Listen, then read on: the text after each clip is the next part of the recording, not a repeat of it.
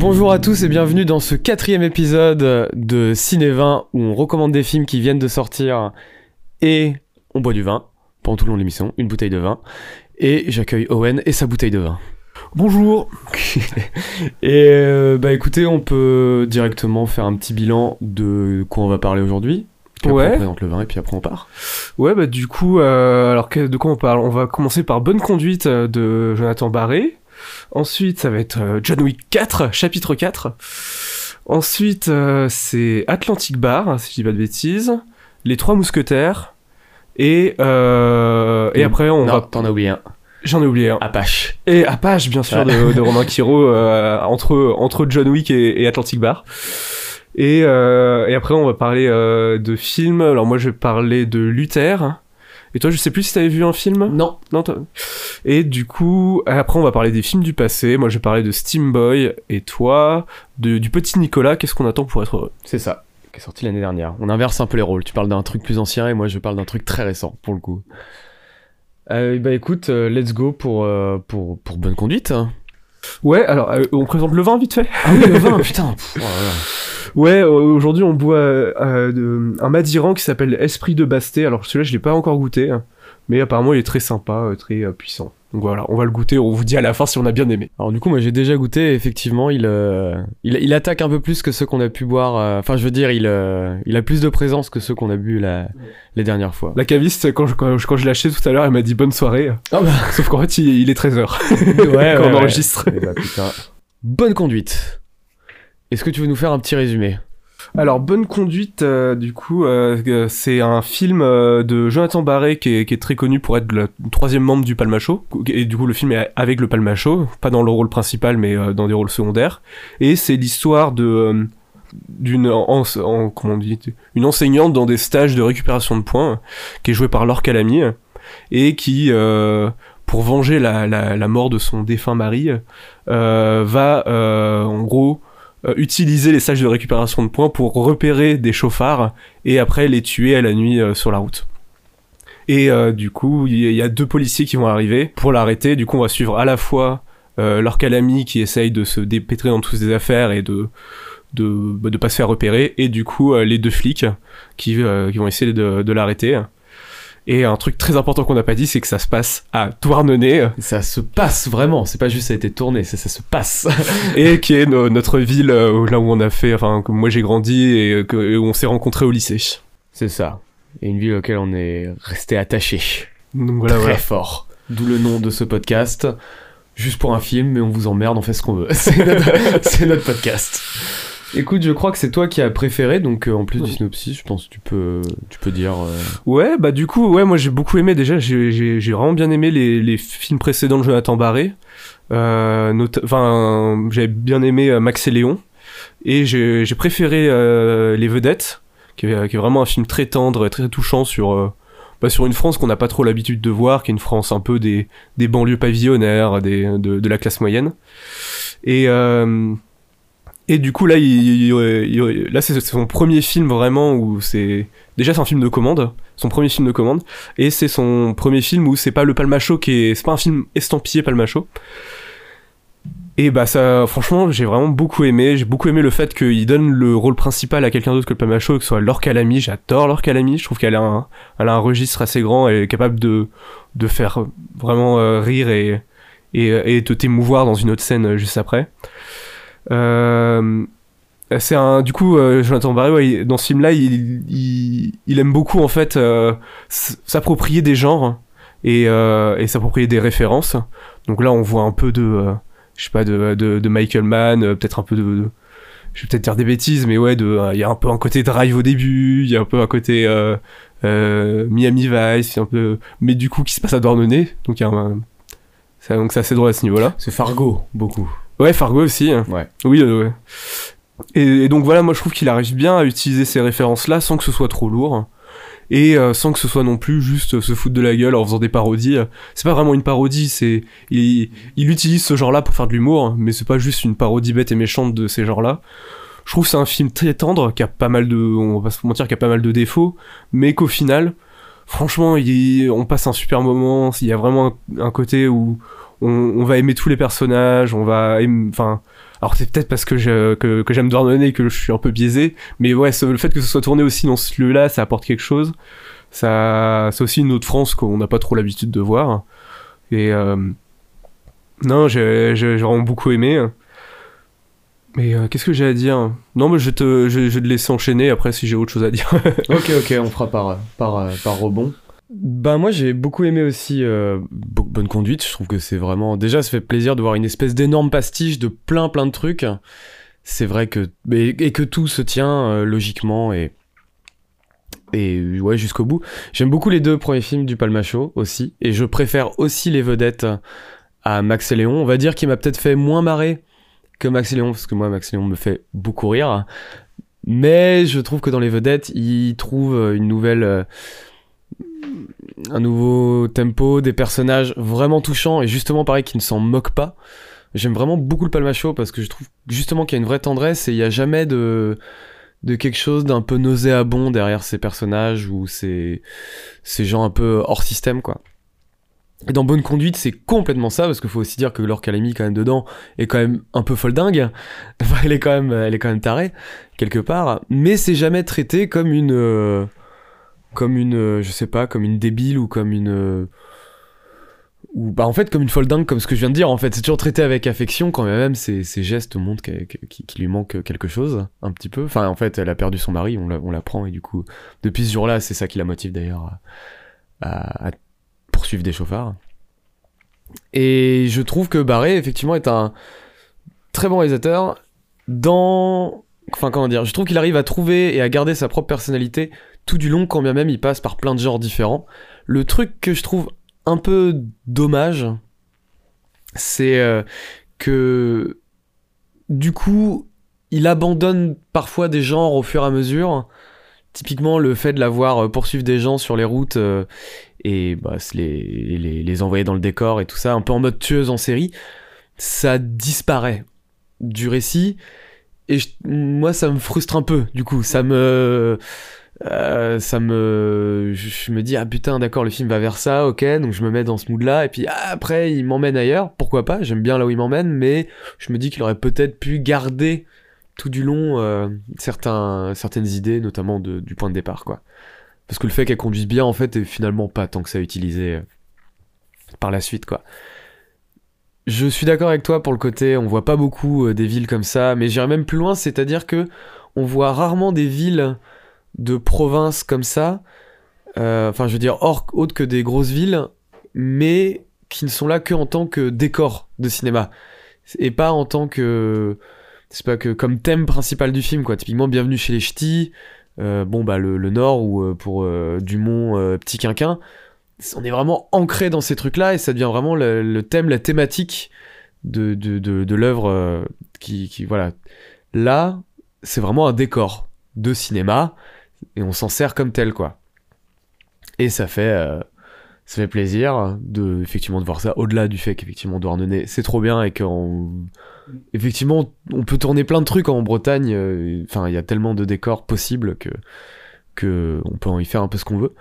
Je trouve que tout est traité avec euh, sérieux. Ça, moi, j'aime beaucoup aussi. Enfin, quand même, il y a des vannes. Typiquement, il y a une petite histoire entre euh, Laure Calamy et Thomas VDB, qui lui est un peu gauche, alors qu'elle, elle comprend pas du tout ses avances. euh, et cette histoire marche trop bien. Enfin, il, genre, il est super touchant Thomas DB. Ouais, il est super touchant. Bah, il- en fait, je trouve qu'il adapte son personnage de gars qui arrive pas forcément à articuler, à. Ouais, enfin, qui se perd dans ses pensées, du coup, euh, il y a juste une ligne directrice, mais globalement, il dit beaucoup trop de mots pour ce que c'est. Il garde ce personnage-là, mais sans le côté euh, qui parle très fort et un peu bête, là, vraiment, il le remplace ça par quelqu'un de très maladroit, et qui, du coup, effectivement, se perd complètement dans ce qu'il dit, alors que globalement, il a une phrase à dire. euh, et ce serait tout résumé, mais euh, voilà, il transpose ça. Je trouve ça vraiment, vraiment intéressant. On a vu, nous, Jonathan Barré, enfin, on a vu, on était à l'avant-première, et il, nous disait, et ça aussi c'est intéressant par rapport au tempo comique du Palmacho, il disait là, j'ai voulu. En fait, ils se connaissent tellement bien les deux, ils ont tellement tourné ensemble de sketchs en tant que duo, ils ont une rythmique qui s'instaure euh, immédiatement entre les deux, et lui, il disait, il s'est vraiment sur celui-là amusé à péter à chaque fois cette rythmique quoi. Et à du coup euh, les déstabiliser constamment parce qu'on montre deux personnages qui se connaissent pas spécialement.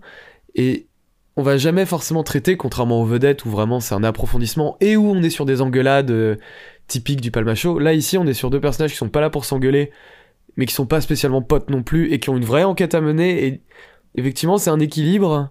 Et moi c'est vrai que j'ai rarement vu le palmacho euh, comme ça quoi. Enfin genre les deux en même temps je veux dire et, avoir ce ouais ce, ce rythme là donc ça euh, ça fait euh, ça fait très très plaisir à voir quoi. C'est assez dépaysant aussi quand on les suit quoi. Bah voilà je, je, je vais mettre les, limites aussi que j'ai en termes de de, de, mise en scène on va dire je, trouve il y a des moments où c'est on parle vraiment en termes de pure mise en scène que je trouve qu'il rate certaines choses. Par exemple, il y a une espèce de petit truc à la fin euh, que je trouve très mal. Je peux vraiment pas le dire parce que ça ça vraiment serait du spoil quoi. Mais je trouve qu'en termes de pur découpage montage, moi je ça m'a sorti de film parce que je comprenais pas trop. euh, on va dire ce qui se passait concrètement quoi. On va dire qu'un personnage reçoit un appel d'un autre, on va dire. Et euh, ce que cet autre lui dit et par rapport à ce qui se passe après, enfin ce que ça suppose, on va dire, je trouve qu'il y a quelque chose de très maladroit là-dedans.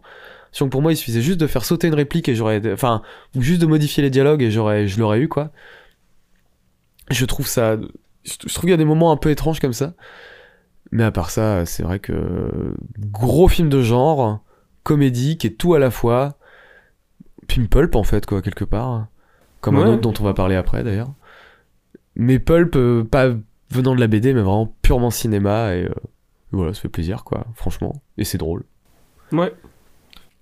Donc euh, voilà. Je sais Euh, pas si t'as. Non, mais j'ai rien à rajouter, t'as tout dit. Ok, bah top. Écoute, hein. Rapidement avant de passer au suivant, la musique est démente. Voilà aussi, je trouve la musique Ouais. trop cool.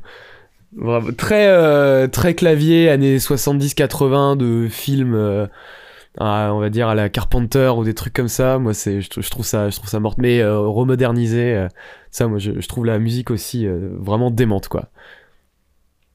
Alors, John Wick 4 hein.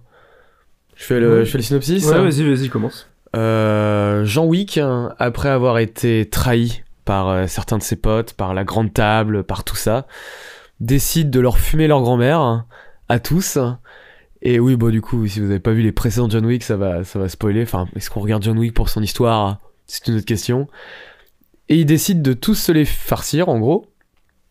Seulement, il se rend compte que, en fait, c'est un, hydre euh, infini, un hydre à- à autant de têtes que tu veux.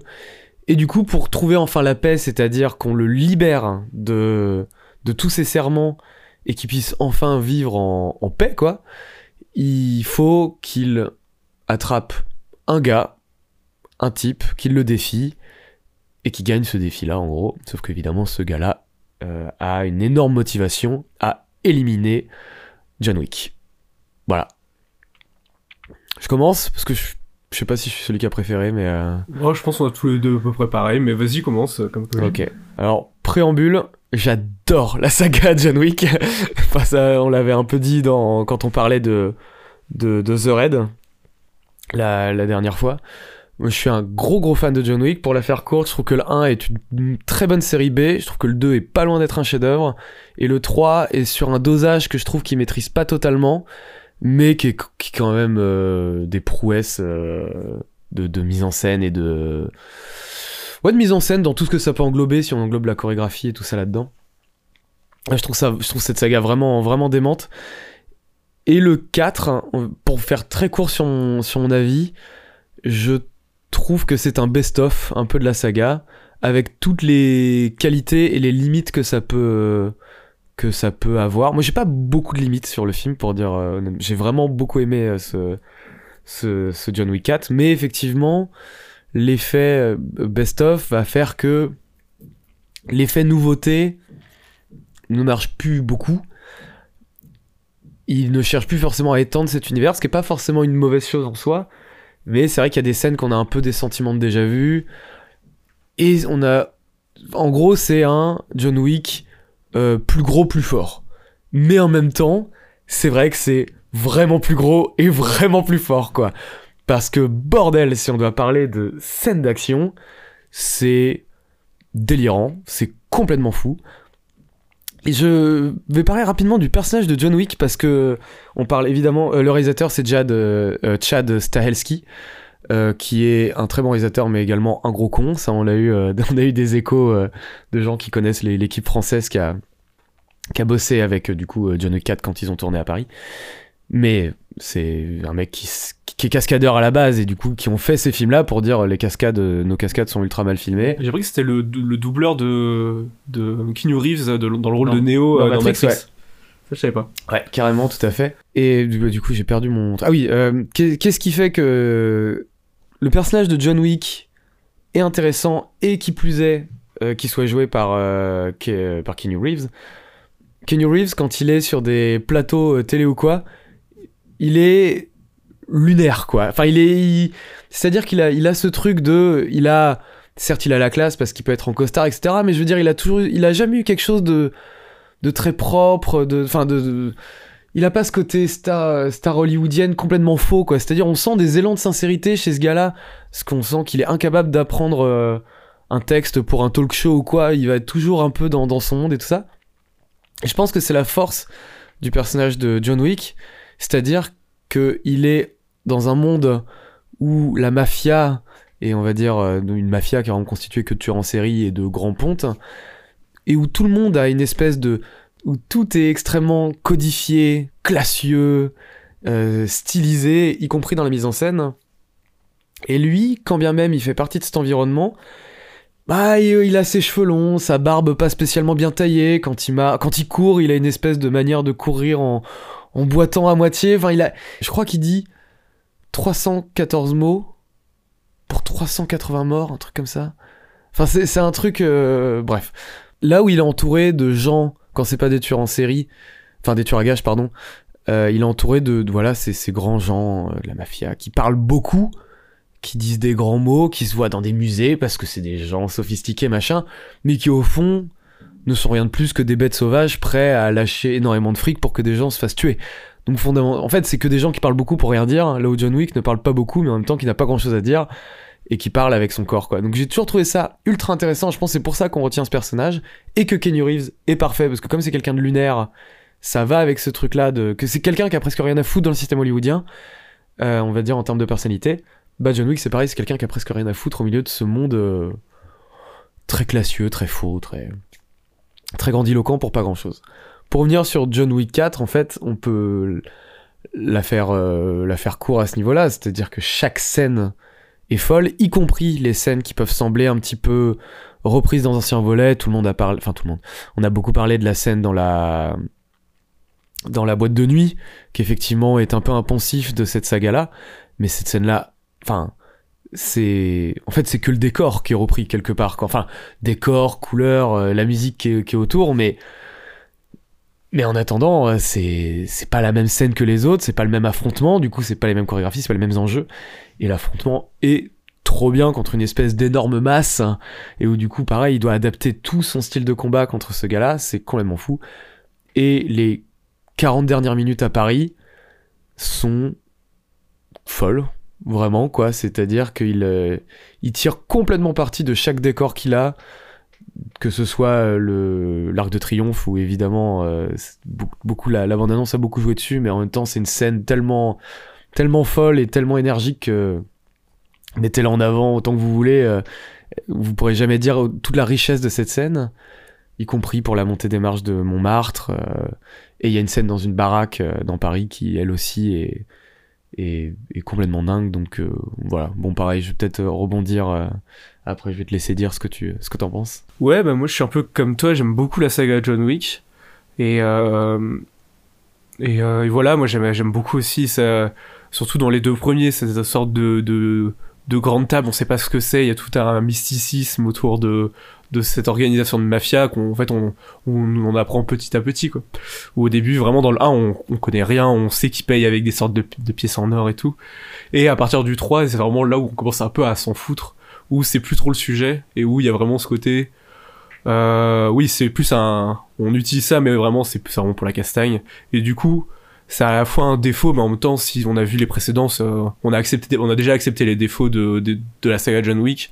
Donc le fait que la grande table, ça n'ait pas trop de sens, que ce soit un peu, euh, que ça soit pas très cohérent, bah, c'est un défaut qu'on a déjà accepté, donc euh, on peut pas trop le retenir contre John Wick 4.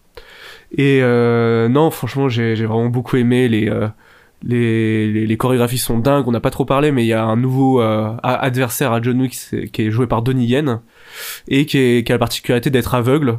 Comme quoi Donnie Yen, il aime bien jouer les, les, les, maîtres d'arts martiaux aveugles. Oui, il est un peu mieux utilisé que dans Rogue One. J'ai beaucoup Rogue One, mais euh, c'est pas le même niveau de.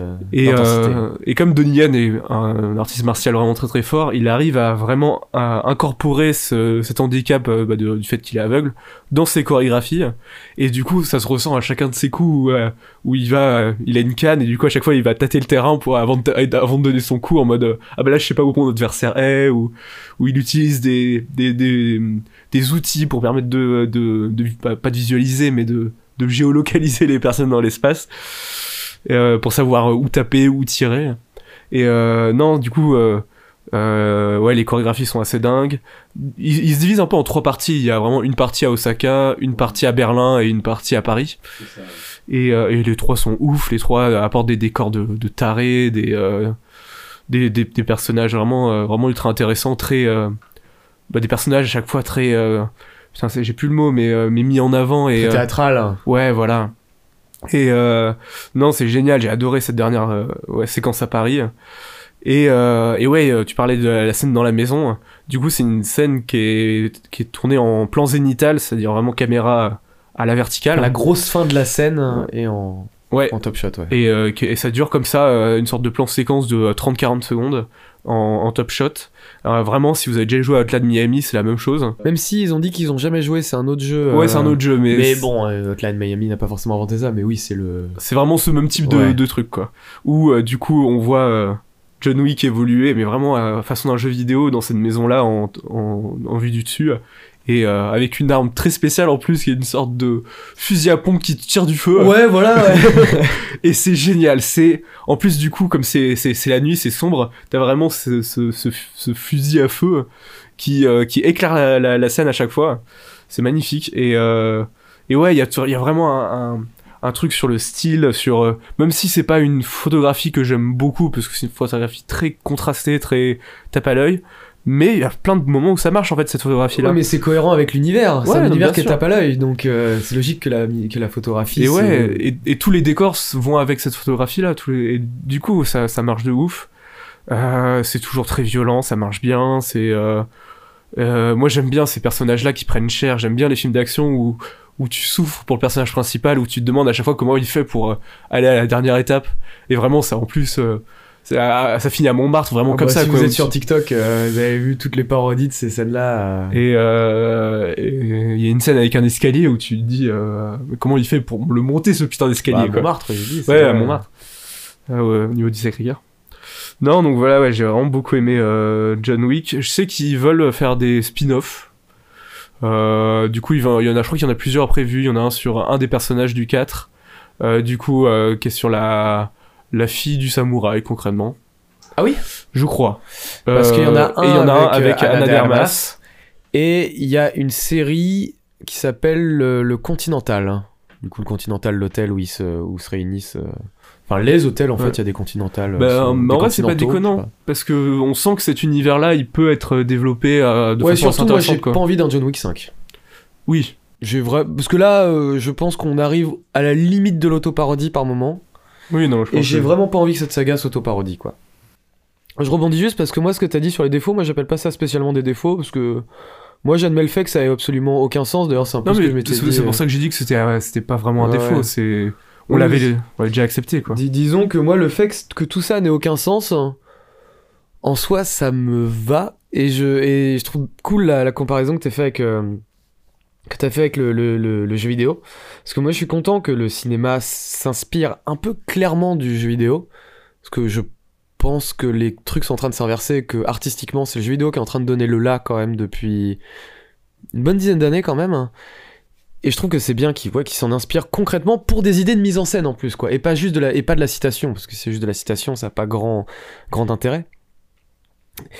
Et dans un jeu vidéo, un univers qui a aucun sens, mais qui a la cohérence une fois manette en main, euh, qu'importe. Et là, pour moi, effectivement, que si on réfléchit trois secondes, euh, l'univers de John Wick, mais moi, ça commence dès le 1 en théorie. Tout cet univers-là n'a absolument aucun sens.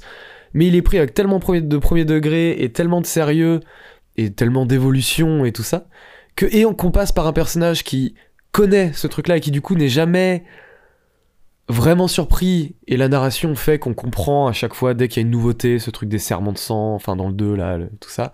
C'est tellement amené c'est tellement bien amené qu'on se pose jamais vraiment de questions sur cet environnement-là et c'est une très bonne chose parce qu'on n'a pas à se poser de questions spécialement dessus, sachant qu'en vérité euh, le truc est très simple, je veux dire, c'est euh, t'as les tueurs à gages qui obéissent à des gens qui sont très très hauts, des grandes familles, et je pense que c'est cohérent parce que fondamentalement notre monde, je parle même pas, parce que là évidemment on est évidemment devenu complot pour John Wick à fond, à 1000, à 1000%. Là sans parler de complot, notre monde fonctionne comme ça, je veux dire, il y a des gens extrêmement hauts qui dominent beaucoup de choses, je veux dire, dans nos...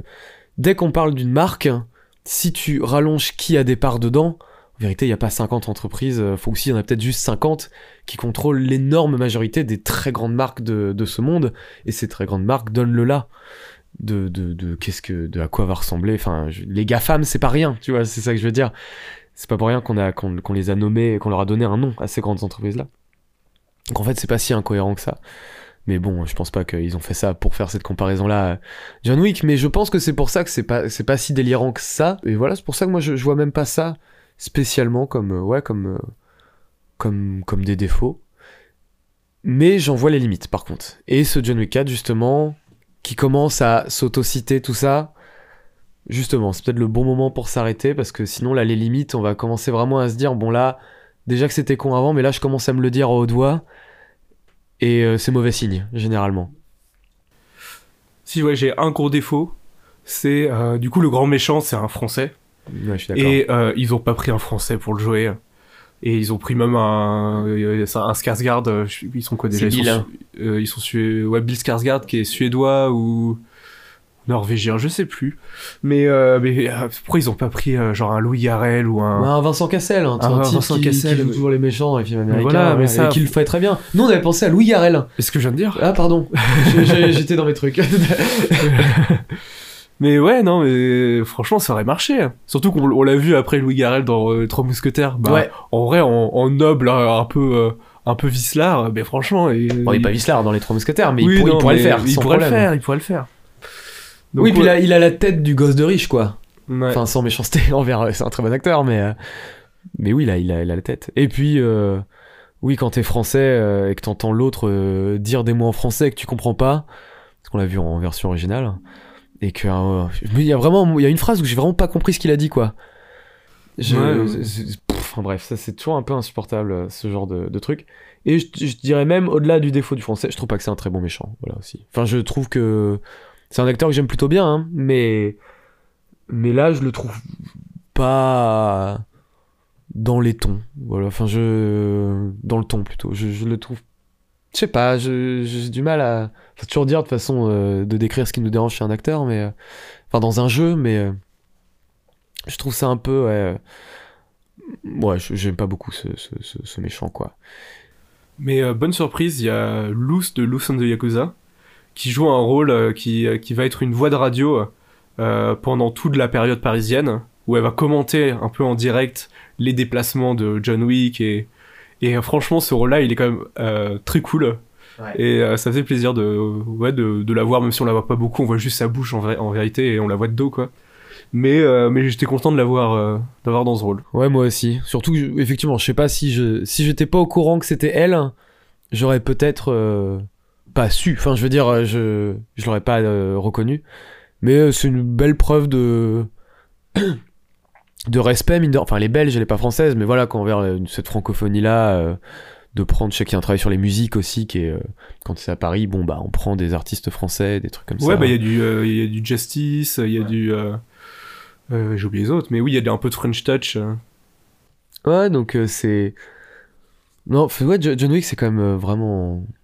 C'est quand même vraiment bien. Et moi, j'apprécie vraiment, encore une fois, le, le premier degré, le côté grandiloquent, et vraiment y aller à fond, quoi. Parce que je trouve que c'est quelque chose qu'on ose vraiment plus beaucoup faire hein, depuis une dizaine d'années. On en parlera pour les Trois Mousquetaires, mais euh, moi je trouve que globalement le- l'état du cinéma populaire divertissement hollywoodien est vraiment désastreux parce que on est dans cette formule de on dit un truc mais euh, un peu classe mais non mais c'est un peu ridicule tu vois et pourquoi pas en soi dans quelques films mais là le problème c'est que c'est tout le temps et du coup Vraiment, la, la, c'est la façon de faire de Marvel, par c'est exemple. vraiment la formule Marvel mais c'est eux qui ont instauré ça et mais de toute façon c'est Marvel qui ont vraiment donné euh, euh, enfin c'est le modèle économique à suivre enfin à suivre c'est un peu les seuls à avoir réussi à le tenir jusque là mais mais en tout cas ce truc là moi m'insupporte beaucoup et là je trouve que c'est fait avec premier degré même si ils sont pas idiots ils savent que John Wick qui répète 50 fois yeah. Comme ça ce qui peut être un peu trop parfois parce que il y a des moments où tu peux presque dire hoche la tête. Vraiment ça euh, limite t'as pas envie de dire deux mots n'en dis même pas. Mais en attendant il y a pas de personnage qui dit euh, tu peux pas arrêter de dire yeah tu vois genre ça vraiment ça aurait été arrivé j'aurais trouvé ça insupportable. Non non c'est on tient notre univers premier degré quoi ce serait, je veux dire c'est comme si dans Elden Ring à chaque fois que tu crevais ou si à un moment où tu crevais mais je crois qu'il y a ça dans Dark Souls 2 mais qui est pas fait par euh, par le même euh, par le même développeur mais enfin le même réalisateur. Mais où du coup c'est comme si ouais quand tu mourais on disait bah ça y est c'est parti encore une mort tu vois et qu'on se foutait de ta gueule en mode euh, oh mais c'est Elden Ring tu meurs c'est normal. Tu fais, non non non non non euh, c'est comme ça un point c'est tout quoi Tu vas réussir à caser Elden Ring à chacun de nos podcasts. c'est vrai que j'en ai reparlé la dernière fois pour, euh, pour The Red alors que je n'y ai pas joué hein. mais j'ai joué à, à Dark Souls Ouais. Mais ça c'est mine de rien, cette formule-là de Jo- John Wick, elle a fait plein de petits, euh, un peu comme euh, je parlais des petits qui avaient fait The euh, après. Euh, Il y a plein de films, euh, bah, notamment de, de, de Stahelski ou de euh, euh, comment il s'appelle déjà? David Bah, euh, l'autre euh, David Leitch Leitch et pas David Lynch. Non. Mais euh, euh, qui, qui avait fait Nobody ou euh, enfin des, Euh, des films comme ça. récemment c'est lui qui avait fait euh, merde le train là Ouais ouais, ouais Bullet Train. ouais voilà Donc là qui était pas si qui était un film d'action mais pas trop dans la forme pas dans la même formule euh, John Wickesque. non mais il y avait ce truc là de chorégraphie de machin Mais euh, ouais. Et du coup, dans, dans ces petits-là de, que- qu'a fait John Wick, il y en a un que j'aime vraiment pas mal, qui est sur euh, Netflix, qui, qui s'appelle Kate, avec... euh, comment elle s'appelle Mary, Mary, Elizabeth Winstead dans le, le rôle principal, et qui est euh, bah, vraiment un truc à la John Wick, où c'est euh, une, tueur, une tueuse à gages qui se fait tra- trahir, et elle doit escorter un gamin jusqu'à jusqu'à un endroit. Et, euh, et ça va être une suite d'affrontements, de bastons, et va prendre méga cher. Et, et du coup, dans, dans, dans, dans cette euh, legacy euh, John Wick, moi, c'est ce- c'est celui que je trouve le plus sympa. euh. Euh, voilà. Ok. Non, mais je, je, je terminerai un petit peu pour quelque chose d'un peu évident, mais pour aussi montrer vraiment, moi, le. Je suis pas très fan de films d'action. euh, en Enfin, c'est pas que je suis pas fan, c'est que je j'en ai peu vu, en fait, tout simplement. Je... C'est pas quelque Mais je, je commence à m'y mettre euh, euh, lentement, mais, mais sûrement. J'ai trouvé le premier film de Chayark, par exemple, que je vais mater euh, prochainement. Ce qui est intéressant avec le cinéma d'action, et c'est un, un film sorti récemment qui l'a rappelé à tout le monde, c'est Mad Max, c'est que, en fait, c'est quasiment l'essence même du, du cinéma, c'est-à-dire que l'action, c'est du mouvement, en fait, et uniquement du mouvement, c'est des corps en mouvement, une caméra qui peut suivre ou pas, mais en tout cas qui est là pour, euh, comment dire, pour mettre en valeur ce mouvement, quoi, et donc, quelque part, c'est pour ça que moi je m'en fous du scénario, quelque part, des, des John Wick, quand bien même je trouve qu'il est important pour donner des respirations, et en plus, je trouve ça marrant de voir ces mecs-là parler dans le Louvre devant des peintures, devant le radeau de la Méduse, tout ça, et dire des grandes phrases qui ont aucun sens. Moi, ça me va très bien parce que ça me permet de respirer un petit peu.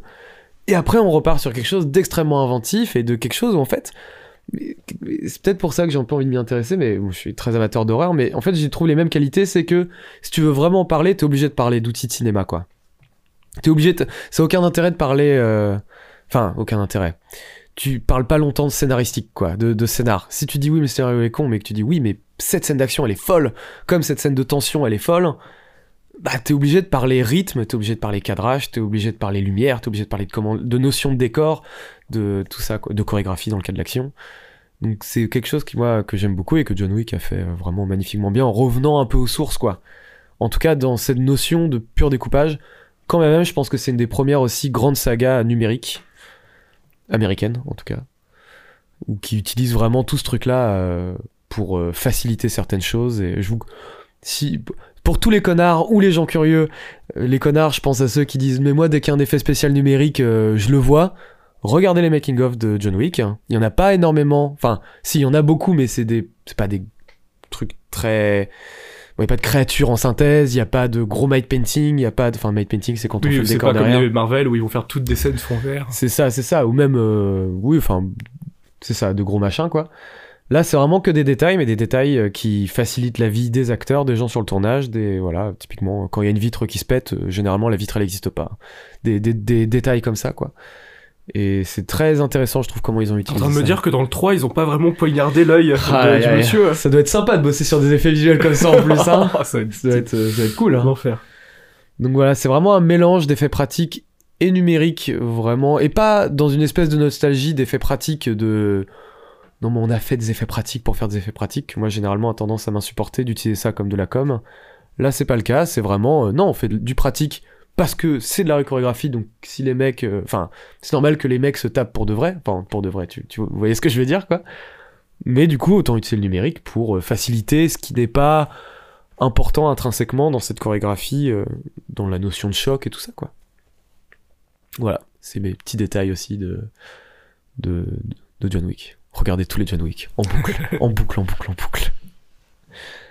Quelque chose à, à ajouter sur, Non, sur bon. Manac Bon, normalement, c'est le gros bout, hein, John Wick. euh, je m'attendais à ce que ce soit celui euh, sur lequel on, on passe le plus de temps.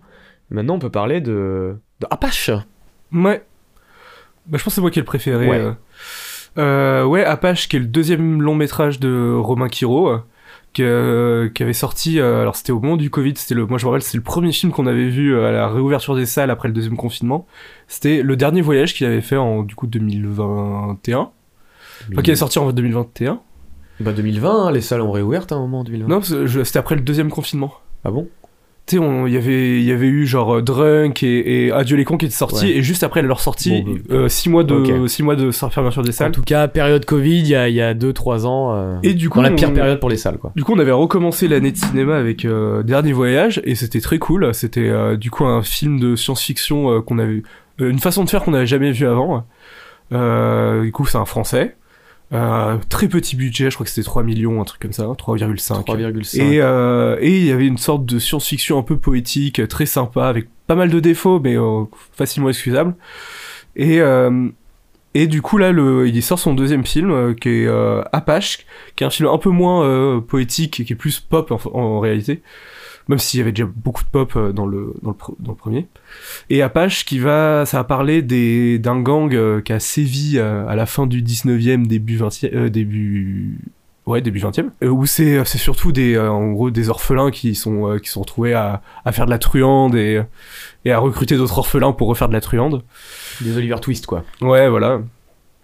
Et donc on va suivre une une nana qui est qui, a, qui fait de la truande quand elle était gamine, qui a été enfermée après la après la, la, la mort de son euh, de son frère qui a, qui a été tué par un des Apaches.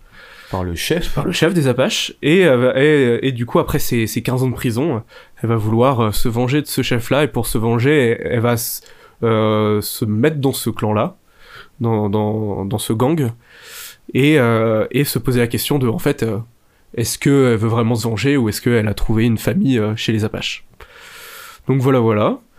Euh, c'est joué par Alice Isas qui joue le rôle principal, il y a Nils Schne- Schneider Schneider. qui joue le, le, le méchant. Il y a Artus qui est, qui est assez touchant dans ce film, qui est, qui est, qui est très sympa, qui joue euh, un des un, un des Apaches. Qui est un peu le second, quoi. Ouais. De- ouais. Il y a Rod Paradot qui joue toujours le même rôle, mais Le voyou victime. ouais voilà le voyou, le voyou victime c'est ça. Et euh, non c'est bah alors moi j'ai bien aimé, je vois je vois les défauts parce que c'est un film qui est assez qui est un peu moins réussi que son premier, qui est, tu sens qu'il il y a beaucoup de problèmes d'écriture, mais c'est un, c'est un réal qui, tu sens toute l'envie de cinéma qu'il a, toute l'ambition, et franchement ça fait plaisir de voir des films de genre français. Bon tu me diras c'est le deuxième qu'on parle de- dans ce podcast, mais il y en a pas beaucoup des, des, films de genre en France, et franchement ça fait plaisir de voir un film pop, vraiment, qui est juste du pur divertissement. Et, euh, et, quand je dis ça, c'est pas, c'est vraiment pas euh, dans le mauvais sens du terme. Je dis pas divertissement pour dire ah, euh, on pose son cerveau. Non, c'est pas ça. Sous-culture. Ouais, non, pour moi, je, je, vois, je vois pas le divertissement comme une sous-culture. Donc moi, ça me fait vraiment plaisir de voir euh, ce genre de film-là. Et du coup, je sais que tu vas être moins tendre avec moi, mais moi je peux lui excuser pas mal de Ah, avec le film, tu veux dire Euh, oui, euh, Je vais être très tendre avec toi. je pense que je, voulais dire que moi. Tu vas être moins tendre que moi. Euh, mais mais mais oui, ouais, euh, c'est pas, il y a pas mal de défauts, notamment sur l'écriture, sur le sur le rythme. Mais au final, on se retrouve avec un film bah, qui est très sympa à regarder, qui est euh, qui est, moi j'aime, je sais que toi t'aimes pas trop son méchant, moi je l'aime beaucoup. Je trouve qu'il est, euh, Nick Schneider, il est vraiment très charismatique et il dégage un truc. Euh, bah, globalement, les acteurs ils jouent pas super bien, mais on les aime bien. Alice Isaz, on l'aime même quand elle joue mal. Euh, Je trouve pas que je joue mal non plus. euh.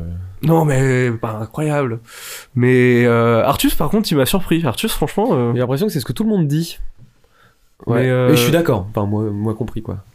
mais surtout que je, je, je, je- je l'aime pas du tout comme humoriste, mais, euh, mais en tant qu'acteur, franchement, il, il se démerde vraiment bien. Et ouais, c'est un film qui, euh, bon, on, on en parlait, mais ouais, il y a un truc un peu de la BD, du, du pulp, et, et ça se ressent, quoi, ça se ressent dans l'imagerie. Il y a, euh, comme il y a une volonté d'être pop, il y a, un peu, euh, des, bon, des fois c'est un peu putassier, mais il y a vraiment ce truc de mettre euh, pas mal de lumière colorée, de mettre pas mal de musique un peu pop ou rock, de, ou même électro, un peu French touch. Donc, donc voilà, c'est vraiment un divertissement très sympa. C'est le genre de film j'aurais trop kiffé regarder quand j'étais ado. Et, euh, donc voilà, si, si vous êtes ado ou si vous avez des ados, franchement, c'est très sympa. Ok, bah moi je vais effectivement être moins tendre, même si euh, c'est un film que je recommande. Hein. Et je suis assez d'accord avec tout ce que tu as dit. Moi je pense que globalement le problème de Romain Quiro c'est le scénario. Le, le- dernier voyage, je pense la même chose en fait. Euh, je, pense je trouve qu'il y a un problème de personnage, je trouve qu'il y a des problèmes de.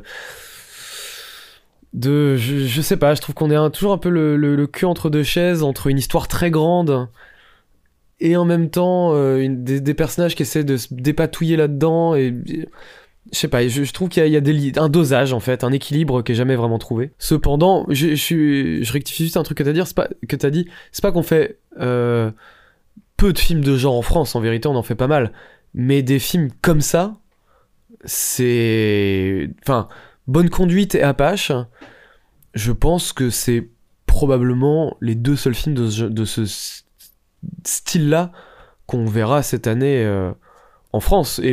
Vraiment, en fait, c'est des films vraiment uniques. Là où, après, là où Bonne Conduite, on va dire que ses références sont déjà, sont un peu plus, bah, déjà dans la pop culture, mine de rien, quoi. Enfin, on a parlé, ouais, Carpenter, enfin, euh, les frères Cohen, tout ça. Donc des films vraiment cultes. euh, Enfin, des films ou des réalisateurs vraiment cultes. Là, Apache, il va vraiment chercher effectivement dans quelque chose de la, de la BD. Et c'est quelqu'un, et c'est également dans le dernier voyage, et ça, moi, c'est quelque chose que j'aime vraiment bien, c'est que c'est quelqu'un qui va vraiment chercher dans une culture française, quoi. Mais pas, euh, on en parlera dans Les Trois Mousquetaires, mais où qui va chercher une espèce de, de, de, de truc très glorieux français. Lui, il va vraiment chercher, pareil, dans le pulp, dans, dans, dans des trucs, euh, enfin, dans de la BD, mais voilà, dans, tout ce qui a pu euh, traverser la BD, notamment franco-belge, quoi. Et il va vraiment piocher là-dedans pour en faire son truc à lui. Et en termes de visuel, effectivement, généralement, les Apaches, moi je trouve que c'est ultra, ré- ultra réussi. Je trouve que c'est un mec qui a une manière de gérer le petit budget et d'en faire une esthétique en partant de là assez. euh, Ouais, parce que c'est pas beaucoup plus, euh, agréable. 4, 4 ou 4-5. Ah, euh, je crois que c'est plus ou moins la même chose. hein. Ouais. C'est dur de trouver les chiffres pour ce genre de film parce que c'est des films tellement indépendants euh, que qu'il n'y a pas une maison mère autour qui peut dire bon bah voilà on a déboursé tant quoi. Mais le, le, le truc c'est que je trouve qu'il arrive vraiment à en, faire quelque chose quoi. Et moi c'est une esthétique que, que je peux apprécier que j'aimais bien par exemple dans le Visiteur du futur euh, l'année dernière mais aussi dans la série Visiteur du futur.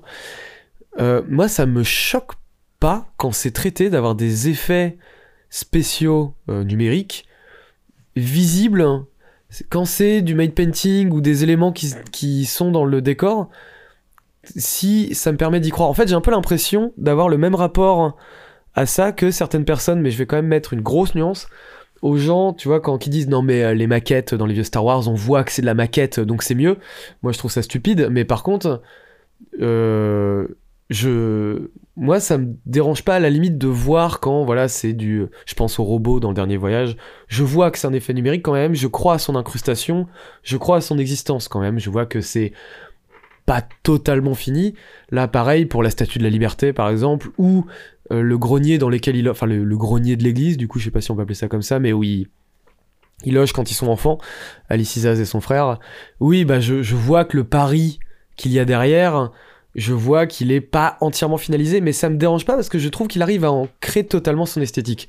Je mets une nuance, ça me dérange plus quand des gens aujourd'hui disent, euh, je parle vraiment de l'époque d'aujourd'hui en regardant les vieux euh, Star Wars, dire euh, non mais là c'est du carton, euh, comme on voit, bah c'est bien, moi ça me dérange. Par exemple dans Mandalorian, c'est pas une série que je déteste, mais quand je vois les espèces de cosplay qu'ils en font, je trouve ça insupportable parce que je trouve vraiment que c'est branler de la nostalgie. Donc ça, ça me dérange plus. Bref, je m'égare. Mais en tout cas, dans Apache, globalement, je trouve que cette esthétique fonctionne super bien. Effectivement, moi j'ai un problème avec le méchant. J'y crois pas. Je pense que c'est à la fois un mélange d'écriture, effectivement, et de. En fait, j'arrive pas à voir le côté trouble de ce personnage, en fait. Là où je vois que le film hurle tout le temps, il est trouble Mais je ne. Je le vois pas, quoi. Et peut-être que euh, Neil Schneider, c'est pas un acteur dont je suis spécialement fan, mais du coup, peut-être que c'est pas forcément lui qu'il faut attaquer, euh, effectivement, dans. Enfin, attaquer, je trouve pas qu'il est catastrophique, hein, mais. euh, mais effectivement, je lui trouve peut-être pas le charisme que le film voudrait lui inculquer. Mais peut-être parce que justement, comme je ne vois pas le trouble du personnage, bah, je vois pas qu'est-ce que je peux spécialement tirer d'intéressant aussi de lui, quoi. Et du coup, tout le côté euh, fascinant, euh, fascination que peut avoir aussi le personnage d'Alice Isaz euh, envers lui, du coup, je. Je le ressens pas, je le, je le ressens pas. À 100%, Oui, je pense qu'il manque quelques scènes. C'est pas, c'est pas très bien amené. quelques scènes, une présentation. Gros défaut, la voix off Ah est ouais, non. insupportable. Ouais, non, faut arrêter les voix off. et elle n'est pas nécessaire quoi. C'est surtout ça, moi que je trouve dingue, c'est que Romain Quiro est vraiment un très bon réalisateur qui sait parler avec sa caméra, avec sa mise en scène. Tu n'as pas besoin de cette voix off. Et elle n'est pas utile dans, euh, dans on va dire, dans, dans, dans le traitement du rythme. Elle n'est vraiment, elle est juste là quoi. Genre elle est posée. Je, je l'ai- je l'aime pas beaucoup. J'aime pas le choix des musiques, moi, globalement. Il m'énerve un peu. Non pas que j'aime pas ce truc de, de prendre des musiques plus récentes et à poser sur quelque chose euh, de. Enfin, dans un décor plus ancien. Mais euh, je sais pas, je les trouve juste mal choisies. Ryth- rythmiquement, je, trouve qu'elles ont. qu'elles sont juste mal choisies, quoi. C'est tout. Je trouve que du coup, elles me sortent du truc et je me dis, c'est de la pause. Ça me fait un peu chier. Il y a certains moments un peu de pause dans le film, mais en vérité, ils sont vraiment minoritaires pour que j'attaque vraiment ça dans le film. Je veux plutôt revenir sur effectivement ce que, ce que j'aime bien, la fin. Ouais, Pour la fin coup. est top. Euh, la fin, je la trouve. Et je dirais même l'arc vraiment final, quoi. Je trouve qu'il y a vraiment. Tout se déploie. Je trouve les décors vraiment bien. Je trouve que je sais qu'il y a plein de gens qui disent ça se voit, qu'il n'y a pas de pognon, etc. Moi, ça m'a pas spécialement posé de problème parce que je trouve que c'est des décors qui ont vraiment une personnalité, pour le coup. Et ça, euh, moi, j'aime bien. Dominique Pignon. je suis toujours content de le revoir. Euh, C'est tellement quelqu'un qui a l'air tellement sympathique que, que bah pourquoi s'en priver? Et voilà, un peu, un peu, fait le tour. En, vérité, je recommande vraiment le film dans le sens où ça m'a pas fait que je me suis ennuyé. Typiquement, je me suis, me suis pas fait chier devant quoi. Je voyais ses défauts, ça m'énerve parce que je me dis il manque tellement peu pour que Romain Quiro devienne vraiment un réalisateur qui qui marque vraiment très fort les esprits un co-scénariste en fait. hein. un vrai co-scénariste parce que le, ils sont ils sont trois pour le, le truc Ah oui. hein. mais euh, mais en tout cas je je- j'aime vraiment ça le dernier voyage moi je trouvais qu'il y avait une vraie poésie qui s'en dégageait pareil purement française en plus et moi je veux je veux voir euh, je veux voir ça plus vraiment quoi mais j'irai voir ces autres films par contre vraiment avec un vrai plaisir euh, parce qu'effectivement t'as dit c'est un mec qui est, qui est ambitieux et qui se laisse pas complètement dépasser par ses ambitions parce que c'est ce qu'on dit. Enfin globalement ce qu'on reproche c'est quand même globalement l'écriture et l'écriture c'est ce qui coûte le moins cher. Donc ce mec là il aurait suffi que le scénario soit mieux foutu. Je suis persuadé qu'il aurait pu faire un, un film vraiment extrêmement bon quoi. Voilà. Romain t'y es presque. Bon c'est un peu prétentieux de dire ça comme ça mais en tout cas je- vraiment je moi je crois en ce gars. Très fort j'ai envie de le- de l'épauler j'ai envie de lui envoyer du fric je vais lui faire un chèque Tu vas ouvrir un Kiss Kiss Bank Bank pour Voilà. son euh, prochain film? non pas pour son film pour lui pour euh, juste pour euh, Romain, je t'aime. Voilà. Deux choses. Est-ce que tu peux remplir mon verre? Bien sûr. Et est-ce qu'on passerait à Atlantique euh, Waouh Est-ce qu'on passerait à Atlantic Bar? Euh, yes, attends, je finis quand même de. Tac. Bah, je résume rapidement pendant que Vas-y. Parce que c'est ra- c'est rapidos. C'est un documentaire qui a été tourné pendant 4 ans dans un petit bar à Marseille. Non. Pas à Marseille À Arles. À Arles, autant pour moi. Et tout simplement, voilà, on suit euh, les, les barman vivre leur vie dans ce petit PMU euh, on ne peut plus simple hein, et euh, qui a fermé depuis. Et voilà, on va voir ces gens-là avec leur leur vie, hein, franchement, et la vie qui se dégage de ce lieu-là. Et voilà, et qui s'appelle l'Atlantic Bar, tout simplement. Donc, c'est le personnage principal, hein, la patronne, Nathalie. Nathalie, qui a son mari et son fils. euh, voilà, j'ai oublié leur nom. C'est pas genre Jacques, c'est un nom. Le mari, c'est un truc comme ça. Jacques ou Jean-Jacques, je sais plus. ouais, et le fils, Euh, il a un nom un peu, euh, pas, il a un peu particulier. ouais. Ah, j'ai oublié. Bon, c'est pas grave, je vais te, la- je vais te laisser commencer peut-être. On Ouais. va faire assez court parce que c'est un film très simple et c'est sa grande qualité, mais du coup, ça fait Ouais. aussi que. Ouais, bah du coup, alors euh, si je dis pas de bêtises, c'est Fanny Molins, la réalisatrice. Et c'est ça. son premier euh, long, enfin son premier Ouais, euh, son document. premier long, ouais. Et c'est Fanny Molins, ouais. Et euh, non, c'est un, film que j'ai vraiment, euh, que j'ai vraiment bien aimé. J'aime, beaucoup comment il, euh, il traite ses personnages en fait, et comment en fait chaque personne bah, de la vraie vie devient un personnage à part entière. Et euh, il y a quelque chose de très humain, très touchant. C'est Sandro, le fils, pardon. Sandro, ouais. Et euh, ouais, il y a quelque chose de. euh, on va voir, du coup, on va, on va tourner autour de, on va dire, 5-6 personnages. Du coup, les trois euh, de la famille qui tiennent le bar et 3-4 euh, euh, habitués. Et euh, à chaque fois, on, va les voir évoluer dans cet environnement qui est le bar. Et aussi, on va les, il va y avoir des petites interviews euh, qui, vont être aussi un peu en voix off. Et du coup, on va voir à la fois leurs galères, leurs joies, leurs peines, tout, ce qui fait la vie en fait. Souvent, c'est des gens qui sont un peu vieux et qui ont eu des, sacrées galères dans leur vie. Souvent des deuils, souvent des addictions, bah, souvent l'alcool, hein, parce que ça, ça c'est un bar. Et, ou la cigarette. Ou... Et ouais, non, il y a quelque chose de vraiment touchant, vraiment tendre. Euh, jamais euh, euh, Fanny Molins prend de haut ces, personnes-là. Non, il y a quelque chose de vraiment ouais, tendre envers ces, envers ces personnages, en- envers ces personnes. Parce que du coup, on suit en fait quasiment la dernière année ou les deux dernières années du, bar parce que c'est les deux tenanciers sont fatigués. Surtout Nathalie, elle, elle a qu'une seule envie, c'est de vendre ce bar-là, de s'acheter une maison et de se reposer. Et euh, donc ouais, c'est un peu la, la fin d'une époque, la, la fin de, de ce milieu-là. Et, euh, et c'est joli, en plus on suit euh, du coup le fait qu'elle elle arrive pas trop à parler avec son fils, elle le comprend pas trop. On suit les, on, on apprend plus sur la vie des, des, des habitués, qu'est-ce qu'ils ont fait quand ils étaient jeunes. Il y en avait un qui était braqueur. Ouais. Et ouais, non, j'ai pas plus de trucs à dire que ça, à part que ouais, c'est un film vraiment touchant. Il... Alors, il va pas beaucoup passer en salle. Franchement, si vous le voyez, euh, c'est. euh, Je pense qu'il sortira rapidement en VOD. Et...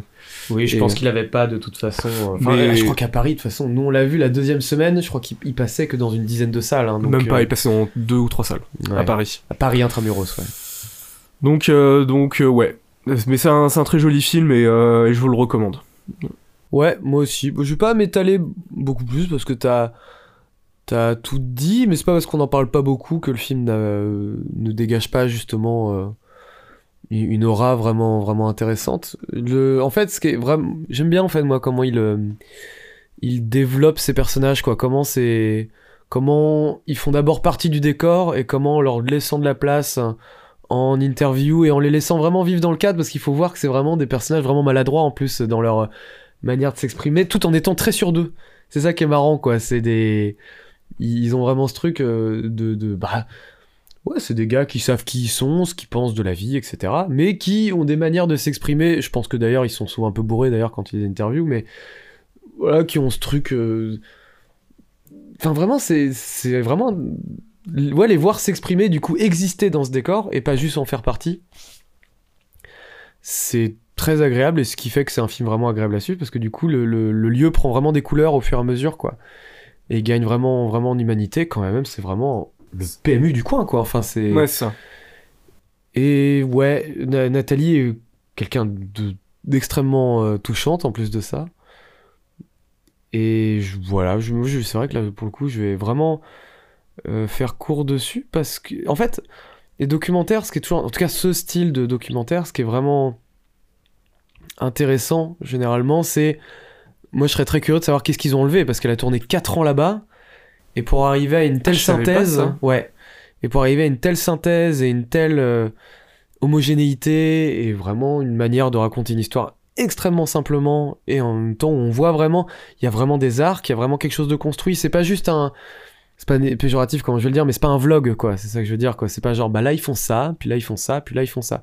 Non non, il y a créé des arcs, il y a l'anniversaire de Sandro, il y a voilà, il y a il y a effectivement en fi- en fil blanc ce truc de la revente et des mecs qui veulent racheter le bar, euh, qui se foutent un peu de leur gueule, qui les prennent pour des ploucs. Enfin, on les voit jamais eux, mais on entend euh, Nathalie en parler et bien les insulter. Et je trouve ça, ouais, je trouve ça euh, comme Elden Ring. Non, je plaisante. non, le... non, non, T'as c'est jamais joué à Elden Ring j'ai jamais vu. Mais. Et. euh, euh, Enfin, pour euh, conclure, je trouve qu'effectivement, c'est des films remplis de chaleur. Et je me dis que ce- c'est. En fait, c'est des trucs qu'on peut mater un peu n'importe quand, en fait, quoi. Parce que c'est. Qu'on soit triste ou joyeux, en fait, c'est des... c'est vrai que c'est des... des films qui peuvent passer euh, très facilement. euh, Voilà. Tellement simple, à... tellement agréable à regarder. Quand t'as parlé de vlog, j'étais en train d'imaginer une vidéo type une chef, genre un jour dans la, dans Ah, putain, lui- une journée dans la vie de barman euh, Ah au oui, là- Atlantic Bar. Bah là, ce serait pas pareil, typiquement. euh. Non, mais voilà, je le disais vraiment pas péjorativement. hein, je... Mais je- voilà, quoi, là où un vlog, c'est plus une compilation d'instants. C'est pas de la narration. C'est. Voilà, c'est là, on est vraiment dans. dans- On n'est pas là-dedans, quoi. Ouais, mais ça m'étonne que ça ait été tourné sur 4 ans. Moi, j'imaginais ça genre sur un mois ou deux. Et non, en fait, ouais. Bah non. Mais justement, c'est bien. Ça prouve que c'est. que c'est réussi. S'il Ouais. a réussi à instaurer cette. euh, cette, euh, cette illusion-là, c'est que. C'est que c'est. C'est que c'est bien joué. Voilà. On passe à l'énormissime sortie. euh, Ouais, du coup, les trois mousquetaires. hein. Ouais, de Martin Bourbouillon. Je sais quoi, J'ai je fait le synopsis avant, vas-y. Bon, bah, vas-y, je fais J'ai l'impression que je suis celui qui a préféré entre nous deux. Euh, non, franchement, j'ai bien aimé. bon bah, on- bon bah vas-y, commence alors. Euh, Si tu fais tant le malin que ça. Ouais, euh, alors bah, du coup, bah, c'est, ça reprend l'histoire de, des trois mousquetaires, que je connais pas d'ailleurs tant que ça, moi. Mais euh, du coup, c'est euh, D'Artagnan qui arrive à Paris pour, euh, avec la volonté de, euh, bah, de, de s'inscrire en tant que mousquetaire. Sauf qu'on lui dit non, euh, tu vas d'abord être cadet. Sur le chemin, il, il se frite plus ou moins avec trois mousquetaires les uns après les autres. C'est très drôle d'ailleurs cette, ces scènes-là. Et, euh, et ces trois mousquetaires-là sont du coup Athos, Porthos et Aramis, qui vont devenir euh, ses compagnons d'armes. Et, euh, et il va y avoir toute, euh, toute une histoire de, complot avec euh, le cardinal Richelieu qui veut prendre le pouvoir en déclarant la guerre aux Anglais et en, et en utilisant du coup son espionne Milady pour, pour assassiner ou voler des trucs à des endroits pour créer de la discorde et, et, et du coup faire que cette guerre-là éclate. Et, euh, et du coup, on retrouve de, les, ces, ces quatre compagnons euh, qui, euh, au début, pensent juste essayer d'innocenter leur pote, du coup, c'est Athos, Vincent Cassel. Vincent Cassel. je je, je Et, sais jamais leur nom. Et en fait, se rendre compte que c'est pas juste ça, il y a tout un complot qui vise à assassiner le roi, et du coup, euh, donc ouais, voilà, ils vont essayer de déjouer ces, ces complots-là. Je sais que c'est en, c'est en deux parties, donc là on a vu que la première partie, l'autre sort en décembre. Qui sera sur Milady. Enfin, le, dont- le nom est Milady. Ouais, du coup, euh, qui est joué par Eva Green. Et euh, du coup, ouais, les acteurs, c'est euh, bah, François Civil en D'Artagnan. Et en même temps, qui d'autre pourrait jouer D'Artagnan que François Bah oui. Civil? Il est vraiment parfait. Euh, Porthos, c'est Pio Marmaille. J'adore Pio Marmaille. Et euh, Aramis, c'est... euh, J'ai oublié son nom, là. Romain Duris. Et du coup, Athos, euh, Vincent Cassel. Le roi est joué par euh, Louis Garrel. Et euh, voilà. Il y a quand même un, paquet d'acteurs. Et non, bah moi j'ai vraiment bien aimé. Je trouve ça, c'est un truc qu'on n'avait pas vu depuis longtemps. Le vraiment le film d'aventure qui est vraiment juste, ouais, un film d'aventure quoi. Et euh, j'ai pas grand chose à dire. À part que ouais, j'ai vraiment passé un super moment. J'ai des petits défauts quand même. Je trouve globalement la photo est pas très réussie. Les costumes sont cool, mais il y a un peu ce truc de vouloir toujours que les personnages soient crades. Dès que c'est pas des personnes de la cour, ils sont ils sont crados. Bah, en même temps. euh, Bah, je sais pas, moi, ils prennent jamais de bain. Au 17 e siècle, hein Bah ouais, pourquoi pas Bah, franchement. hein. Non, euh, du coup, ouais, il y, a il y a vraiment ce truc très marronasse en permanence. Et euh, du coup, ouais, j'étais pas au XVIIe siècle pour, pour comparer. C'est vrai. Donc, et je ne suis pas historien, donc je vais pas pouvoir. Mais tu es né en Bretagne. Ah oui, d'accord. Bah, c'est vrai qu'on est encore à cette époque-là. On vient d'avoir l'eau courante. Oui, oui, oui. Enfin, c'est un puits dans la maison, quoi, mais. Non, euh, donc, euh, ouais, non, j'ai trouvé ça très sympa. J'ai des petits défauts comme. euh, comme les, les, les combats, globalement, sont pas très bien. C'est. c'est mal filmé, c'est. c'est Enfin, par exemple, le, le, le, le, premier combat qu'on. Enfin, les, les deux premiers combats qu'on voit, c'est vraiment de la shaky cam avec une longue focale. Et du coup, le, point se fait très difficilement. Je sais pas s'ils ont tourné en pellicule en numérique, mais le point est toujours compliqué à choper. Et du coup, il y a un côté un peu illisible. Du coup, ouais, c'est pour moi, c'est vraiment pas sa, sa qualité les combats. Mais c'est pas grave parce qu'en fait, le film est ultra généreux. Il a plein d'autres choses à offrir. Et euh, et on va on va être dans plein de décors différents, que ce soit Versailles, que ce soit le, le Paris du coup euh, du XVIIe siècle, que ce soit euh, la Normandie, l'Angleterre. On, on t'a vu tout à l'heure que c'était pas mal tourné en Bretagne, ce que tu me disais. Bah, la région Bretagne a participé en tout cas. Donc, euh, donc ouais, franchement, euh, très bon film, très bonne, très bonne surprise, pardon. Et, euh, et voilà. Euh, oui, bah moi je suis d'accord, mais pas sur les défauts. moi je trouve, moi je, en fait, je, bon, sans vouloir euh, faire le prêcheur de bonne parole, parce que je suis, ça serait un peu risqué de faire ça, mais j'ai l'impression que la critique est divisée en deux parties. Euh, j'ai l'impression qu'il y a soit celle qui a été, je pourrais dire achetée, mais en tout cas qui a participé à la promotion de ce film-là et qui du coup, sans même dire qu'ils ont été payés pour faire une bonne critique, évidemment que non. Mais je veux dire, je pense à Première, c'est les premiers à avoir mis en photo, enfin avoir présenté les costumes euh, des mousquetaires. Ils ont fait tout un dossier sur comment le film a été fait. Évidemment qu'ils vont faire une bonne critique. Enfin, je veux dire, c'est question même de crédibilité, quoi, de dire, oh, on a suivi ce film-là, par contre, le film, on l'aime pas. Genre, c'est pas, tu peux pas faire ça. Euh, et là où il y a une autre partie, la critique, où j'ai l'impression qu'ils n'avaient juste pas envie d'aimer ce film-là, en fait. Parce que Jérôme Sédou est quelqu'un d'insupportable, donc le producteur, le gérant de pâté, avec ce fameux truc de faire des gros budgets pour, euh, en- enfin, projet reconquête, hein, comme il le nomme Ah, lui-même. on se souvient ouais, de la couverture de, euh, je sais plus quel, quel magazine c'était, Euh, Obsession. Le film français. Ah non, les, Le film français, bon déjà appelé Reconquête, pardon, mais enfin pour ceux qui l'ont oublié, c'est quand même le parti de Zemmour, Reconquête. Donc c'est quand même une très drôle d'idée. ouais, sur la une, il y avait que des mecs. Il y avait euh, que des hommes blancs et puis je veux dire à part euh, typiquement un Pierre Ninet ou un François Civil, euh, ça transpirait pas la jeunesse non plus quoi. Et oui, enfin bon les gars, hommes blancs, Reconquête, enfin on parle vraiment d'un d'un truc à l'ancienne et je peux comprendre que ça peut gêner parce que c'est vrai que leur discours autour des trois mousquetaires est assez insupportable, ce fameux truc de patrimoine français, tout ça machin. Moi, le premier, je trouve ça assez insupportable.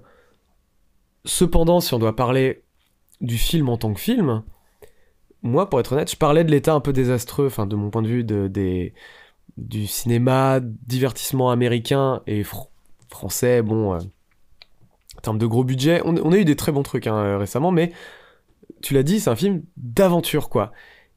Et j'ai l'impression que personne ne soulève à quel point je trouve que la...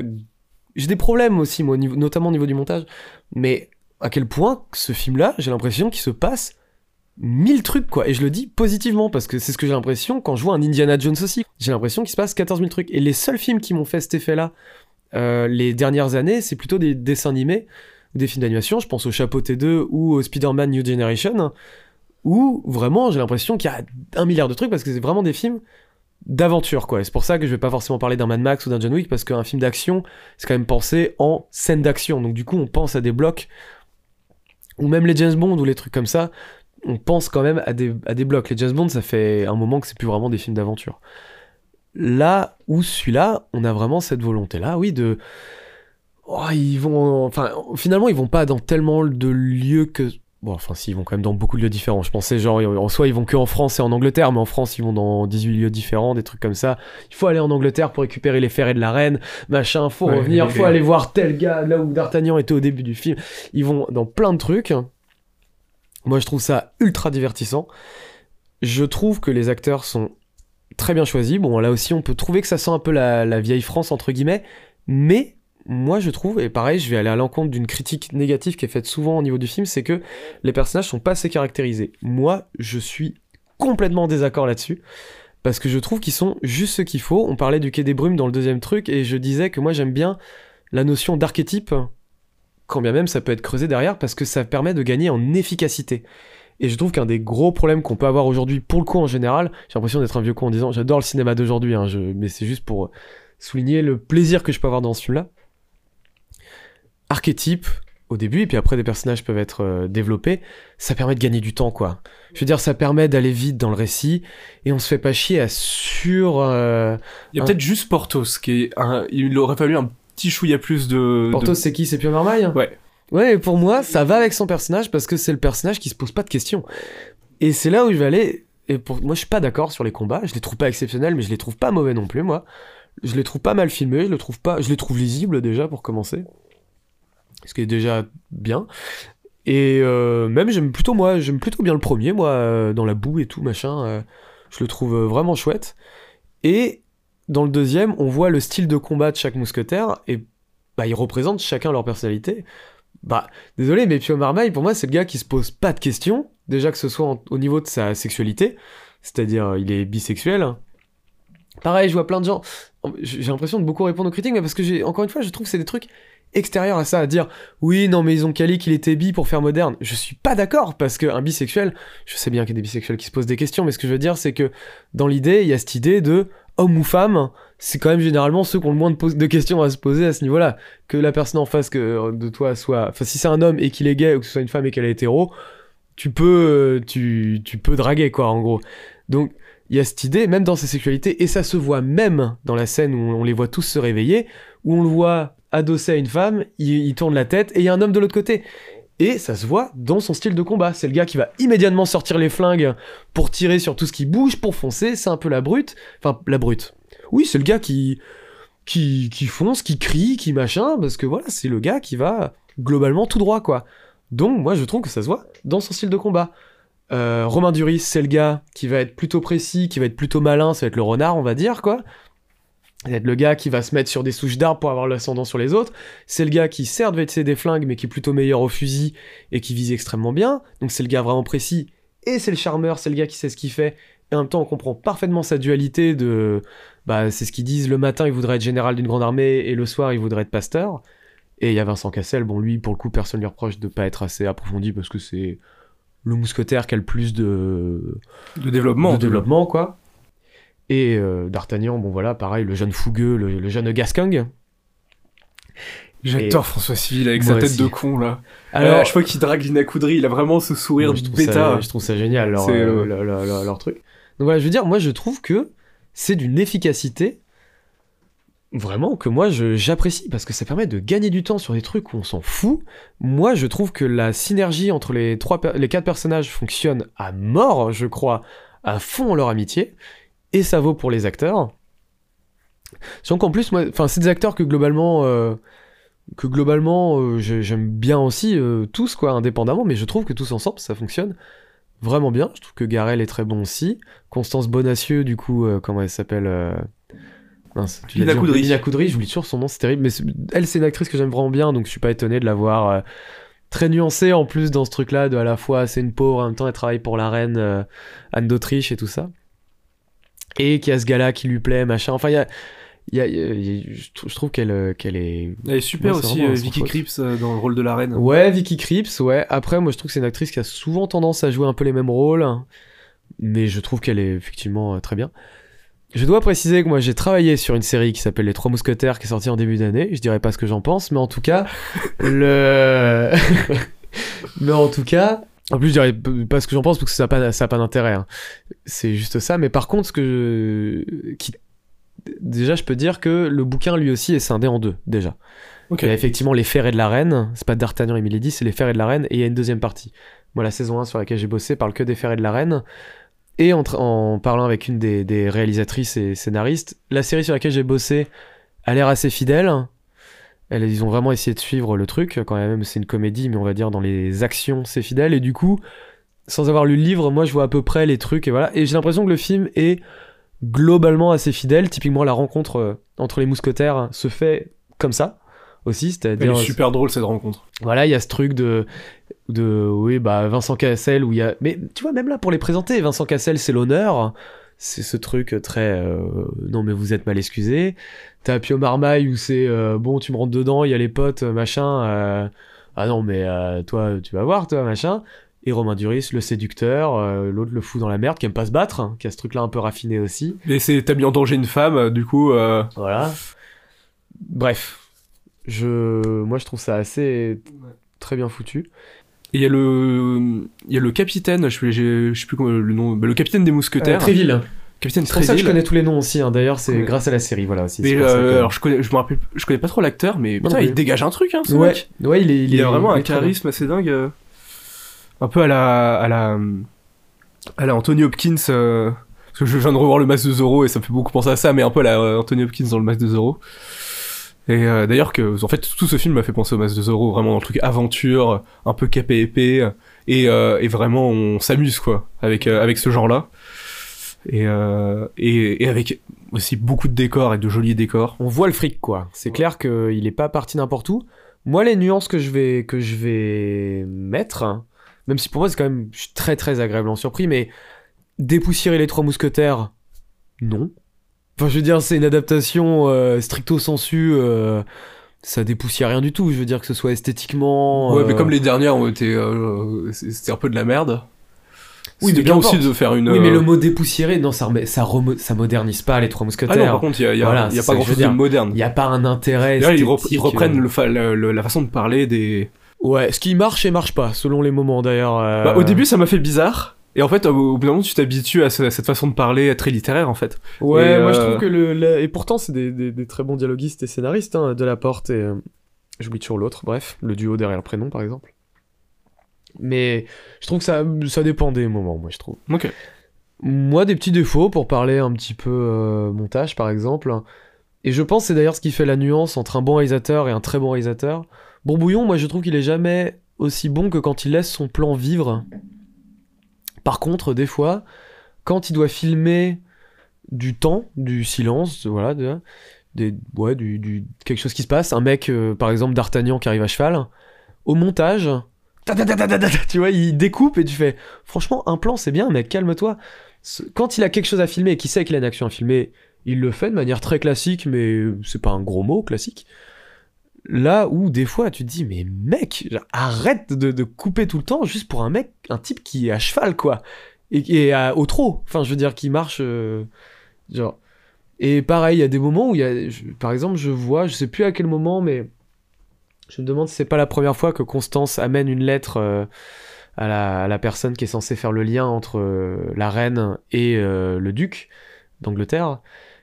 Genre, elle va dans une espèce de, de palais, de truc, je sais pas trop ce que c'est, mais. Et à la fin, il y a une espèce de plan large qui dure une seconde. C'est très court, une seconde, hein. surtout pour un plan large. Et tu sens vraiment le truc de non, mais on l'a payé ce décor. tu fais ouais, mais les gars, déjà ce plan-là sert à rien. Ça dure une seconde, c'est un peu agressif à l'œil en plus parce que tu passes de de- d'un intérieur à un extérieur avec vraiment en plus vraiment une, une place. Donc du coup vraiment un, un éclairage qui t'arrive dans la tronche. Donc t'as vraiment, je trouve des des absurdités de montage qui moi me me me sautent un peu euh, au visage.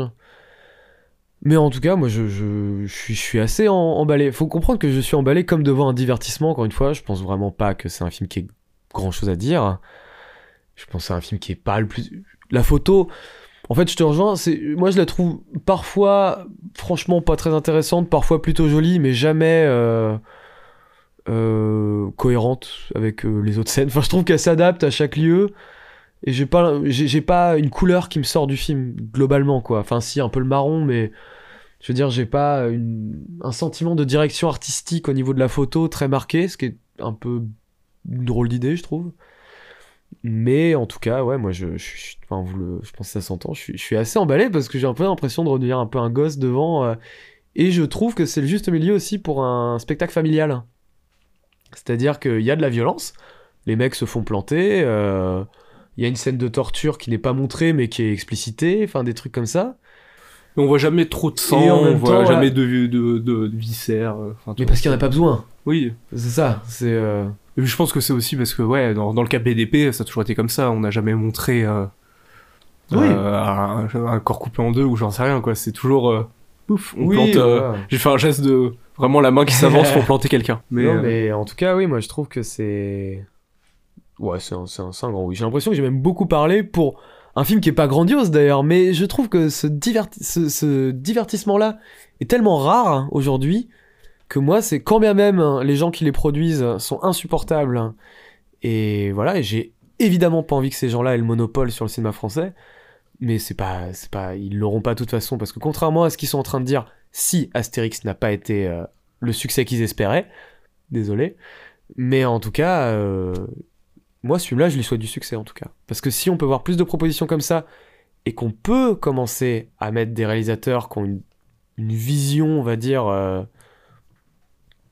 euh, radicale à la tête de production comme ça. Parce que Bourbouillon, moi, c'est un mec que j'aime plutôt bien, mais c'est pas un réalisateur qui a une grande vision artistique spécialement. Ce qui est pas grave en soi. C'est ce qu'on appellerait un faiseur, quoi. Un bon faiseur. Mais ce, qui est pas péjoratif, là, encore une fois, dans ma bouche, mais par contre, j'aimerais voir des gars. euh, un Romain Couiro, euh, moi, je serais curieux de voir ce que ce mec ferait avec 30 millions euh, de budget pour adapter un truc de KPDP. Typiquement, je serais ultra curieux, quoi. Et avec d'autres scénaristes.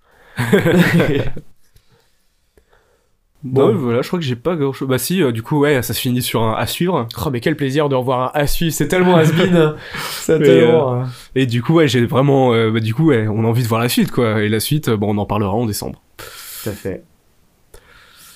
Donc voilà, voilà. Et... Et Enchaîne donc. peut- T'as autre chose à dire? Non, j'ai plus rien à dire. Eh bah, tu voulais nous toucher un mot sur Luther? Ouais, alors du coup, Luther et putain, je viens d'oublier le titre parce que c'est pas juste Luther. T'as moyen de chercher pendant que je. Vas-y, vas-y, parle et je, et je cherche. Euh, du coup, c'est en fait c'est la c'est un film qui est tiré de la série, euh, enfin c'est la suite de la série Luther qui est sur euh, Netflix et qui est une série anglaise. Soleil déchu. Le Soleil déchu. Ouais. The Fallen Sun. Et euh, et du coup qui euh, qui met en scène un personnage de flic. euh, un peu, un- c'est un peu un, vi- un vigilante, un peu le, vraiment le justicier, genre Batman. Donc c'est un, c'est un flic vraiment qui est prêt à faire, euh, à, à se corrompre, à être ripou euh, pour arrêter les méchants. Et qui est joué par, euh, du coup, Idris Elba, qui est, qui est parfait dans ce rôle, dans, dans ce rôle du flic vraiment un peu violent, un peu, un peu ripou. Et, euh, et du coup, c'est une série très sympa en très peu d'épisodes. Je crois qu'il y a même des saisons qui font juste trois épisodes. Et, et, et du coup, je crois qu'il y a trois ou trois quatre saisons, je sais plus. Et ils ont fait un film euh, à partir de ce personnage-là, qui est la suite de la série. Et en vrai, je pense qu'on peut même regarder le film sans forcément avoir vu la série, juste en sachant que bah oui, euh, c'est Idris Elba, c'est un flic un peu ripou, et que euh, du coup, euh, bah la police, le, reste de la police l'aime pas parce que bah parce qu'il il se corrompt avec des mafieux. Et du coup, là, c'est du coup c'est un épisode qui est vraiment, enfin c'est un film où ça va être un nouveau méchant qui est joué par Andy Serkis, qui cabotine de malade, qui est, enfin, qui pas- le meilleur atout du film. Mais par contre, le fait que, enfin, la, façon dont est fait ce méchant-là, c'est vachement intéressante. C'est un méchant qui en fait utilise les faiblesses des gens. Donc par exemple, je sais pas, quelqu'un va être euh, euh, fan de sadomasochisme. Du coup, lui, il va recueillir les informations pour prouver qu'il est, qu'il est fan de sadomasochisme et va lui dire, bah si tu, si tu fais pas tout ce que je te dis, bah je révèle ça à la, à la, à, ta famille, à ta, à ton boulot, à tout. Et euh, et du coup, c'est jamais des crimes graves, mais c'est toujours des gens qui veulent pas que ces choses-là de leur vie privée soient, soient révélées. Et du coup, en fait, il va manipuler tous ces gens-là pour faire ce qu'il veut, et du coup, commettre des crimes, euh, faire de la torture. Donc, c'est un, un méchant qui est vachement intéressant. Et ça va être tout, du coup, l'enquête de, euh, de Luther pour essayer de le retrouver. Et en même temps, comme au début de l'histoire, Luther commence en prison à cause des, de ses méfaits précédents, euh, il s'échappe de prison et du coup, ça va être à la fois Luther qui essaie d'échapper à la police pour pouvoir continuer à, enquêter sur, euh, bah, sur, euh, sur, sur ces meurtres et essayer de retrouver au plus vite le, euh, bah, le, bad guy. Et ouais, c'est très sympa, ça se tient bien en, en- Du coup, je crois que ça fait 1h30. C'est un film très sympa, très chiadé, je trouve. Il y a une bonne réal. Il y a un petit, fi- un petit final en Norvège qui est très sympa. Donc ouais, je vais pas en dire plus. J- euh, Jamie Payne. Le réal Le ou là. Ok. Mais euh, bah, tu vois, je j'avais même pas regardé et un peu je m'en foutais parce que t'as le côté film de, enfin film de série, donc j'ai même pas fait gaffe à ce genre de choses. Mais c'est vrai que j'aurais dû regarder. Mais euh, du coup ouais, Jimmy Payne, euh, franchement bien joué, et, ouais ça, ça ça marche plutôt bien. Voilà. Ok. Bon. Du coup, euh, j'ai cherché pour les trois mousquetaires, c'est effectivement numérique, c'est Larry Alexa. Ok. Oh, aucune originalité, quoi. Allô Laquelle? Oh putain, tu fais chier. Non, J'ai c'est enlevé le. Est-ce que on passe. Ça va pour Luther Ça va pour Luther, ouais. Est-ce qu'on passe au film euh, From the Past Ouais, tu commences ou je commence? Je veux bien commencer parce que c'est un film qui, moi, me tient un petit peu à, à cœur, mais qui est sorti récemment, machin. Donc, j'ai, je sais pas si j'aurais. euh, Là, je vais vraiment parler vraiment avec le, le cœur pour le coup euh, pour ce film-là, donc euh, parce que d'habitude je parle avec ma bouche, mais là euh, c'est vraiment un film moi qui m'a beaucoup ému. Je pense qu'il y a des choses à en tirer, mais je pense pas que je vais être très long. Et j'ai l'impression pour cette émission d'avoir beaucoup parlé aussi, donc je pense que c'est pas mal de te laisser un peu la parole pour la fin aussi. Euh, pour Steam Boy, du coup, qui est peut-être aussi un film sur lequel il y a, qui, qui a, qui a plus de d'aura aussi avec le temps qui est, qui est passé. Donc je peux faire. le petit Vas-y, vas-y. Nicolas. Euh, le petit Nicolas, qu'est-ce qu'on attend pour être heureux?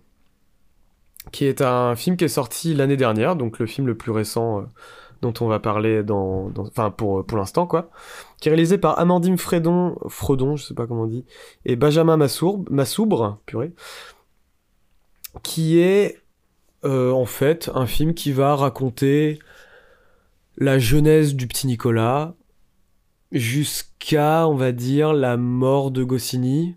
Et on va suivre la l'amitié entre Goscinny et Sampé. Et en parallèle, qui sera euh, accompagné par des petites parenthèses, de, des petites histoires du petit Nicolas. euh, voilà, qui sont des petites parenthèses dans, dans, dans ce récit entre ces deux hommes qui ont, qui ont créé ce, ce petit bonhomme, quoi.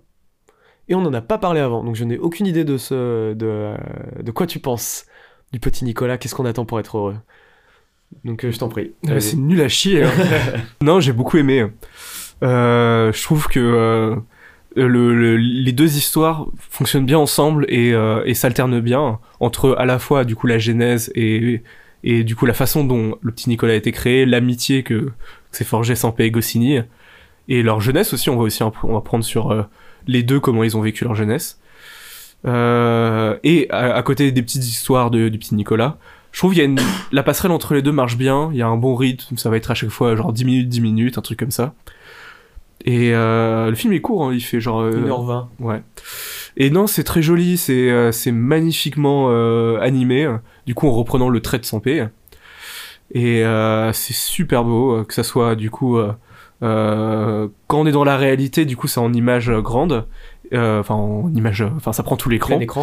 Et quand on est dans, euh, du coup, dans les histoires du petit Nicolas, ça reprend un peu la façon des, de, qu'il avait de, de, du coup, de dessiner les, pages. C'est vignetté. Voilà, c'est vignetté. Il va y avoir une sorte de brume tout autour de l'image, hein, ça fait un rond. Et je trouve ça trop joli quand, par exemple, un, un personnage rentre dans le cadre ou sort. D'abord, il y a la couleur qui part. Et après, c'est les traits qui se relèvent. Ou alors, quand il rentre, ça va d'abord être les traits qui, qui se dessinent. Et après, la couleur qui arrive. Du coup, ah, c'est, qu'est-ce que c'est joli, quoi. Non, et euh, je trouve ça très touchant. Moi, je connais assez peu le petit Nicolas. Je sais que, genre, euh, mes parents ont dû me lire des histoires quand j'étais gosse. euh, ou moi, j'ai dû en lire vite fait un, un, ou deux, un ou deux bouquins, quoi. Mais je connais, je connais assez peu. Et je connais pas du tout. euh, je sais que tu m'en avais parlé parce que ça touchait, mais je connaissais pas du tout l'histoire de ni de Sampé ni de Goscinny. Et euh, et du coup, mais franchement, ouais, franchement, ils ont une histoire euh, assez folle. J'aime beaucoup leur amitié. Et je pense que c'est ça que j'ai préféré dans le film, c'est vraiment bah, ces passages-là sur leur vie, sur leur sur leur amitié, sur leur jeunesse. Et du coup, j'ai peut-être limite été un peu frustré en me disant ah j'aurais aimé plus vo- voir de ça. Mais en même temps, il faut que ça reste un film pour enfants et il faut que du coup ça soit pas trop long et qu'on alterne aussi avec ces bah, ces histoires de petit Nicolas. Donc c'est donc c'est pas un défaut. Euh, c'est plus juste une petite frustration de ma part. Mais euh, ouais, non, vraiment très très joli. euh, c'est magnifique, c'est très tendre. Euh, L'amitié qu'ils ont entre euh, les deux est vraiment très belle. Donc euh, j'ai ouais, j'ai pas grand chose à dire, mais j'ai beaucoup aimé. Ouais. Bon, moi je suis d'accord à peu près avec, avec euh, tout ça. Moi en préambule, Goscinny, euh, sans. En plus, enfin, si évidemment, enfin Astérix, le petit Nicolas, Lucky Luke, tout ça, j'ai évidemment lu, mais sans être spécialement un fan. Mais par contre, je pense que c'est. Si on doit parler d'artistes les plus importants du dernier siècle, Pour moi, on peut pas passer à côté de Goscinny. Je trouve ça fou que à Paris, il y ait une rue qui s'appelle Goscinny, il y a pas d'avenue, il y a pas de truc. Sans voilà, mais je en fait, je vois même pas ce qui pourrait nous empêcher de comparer Goscinny à Victor Hugo. Pour être vraiment sincère, hein, dans l'impact artistique et d'imaginaire que ce mec-là a eu, faut quand même se rendre compte à quel point Astérix, Lucky Luke, le petit Nicolas, c'est des choses énormissimes et toutes extrêmement différentes. Sampé, je pense que c'est un dessinateur exceptionnel parce que ce trait d'une simplicité euh, et également bah, d'une tendresse euh, dinguissime. C'est vraiment un type moi qui peut vraiment me toucher quand bien même c'est un, gars qui s'est toujours tourné vers l'humour en plus, vers une légèreté. C'était un gars assez humble. Il y avait une, interview de lui, je sais plus sur quel plateau, où on lui avait dit vous êtes euh, vous êtes peintre et il dit ah non moi je suis pas je suis pas peintre, je suis dessinateur et vous savez c'est déjà très dur d'être dessinateur. Donc c'était un gars qui a toujours su rester à sa place, on va dire, mais mais à sa place euh, il a toujours voulu être droit dans ses bottes, on va dire quoi.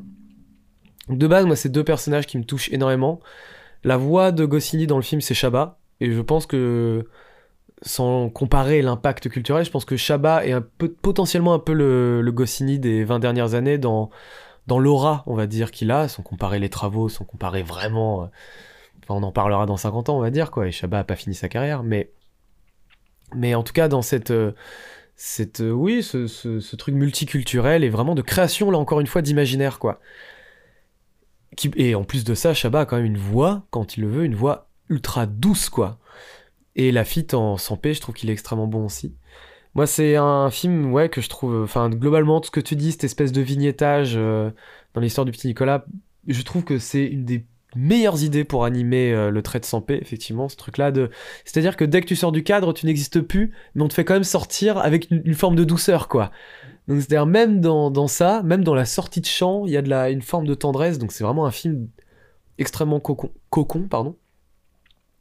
Je trouve que c'est une vision de l'art, moi, qui me parle énormément. Là où on peut parler beaucoup, y compris en France, moi je pense qu'on confond souvent film personnel et film qui parle de son cul, ou nombriliste, hein, c'est-à-dire que oui, non, mais je parle de moi, et un peu un truc de. En fait, moi que tu parles de toi ou que tu parles d'un autre, j'en ai honnêtement rien à foutre en fait.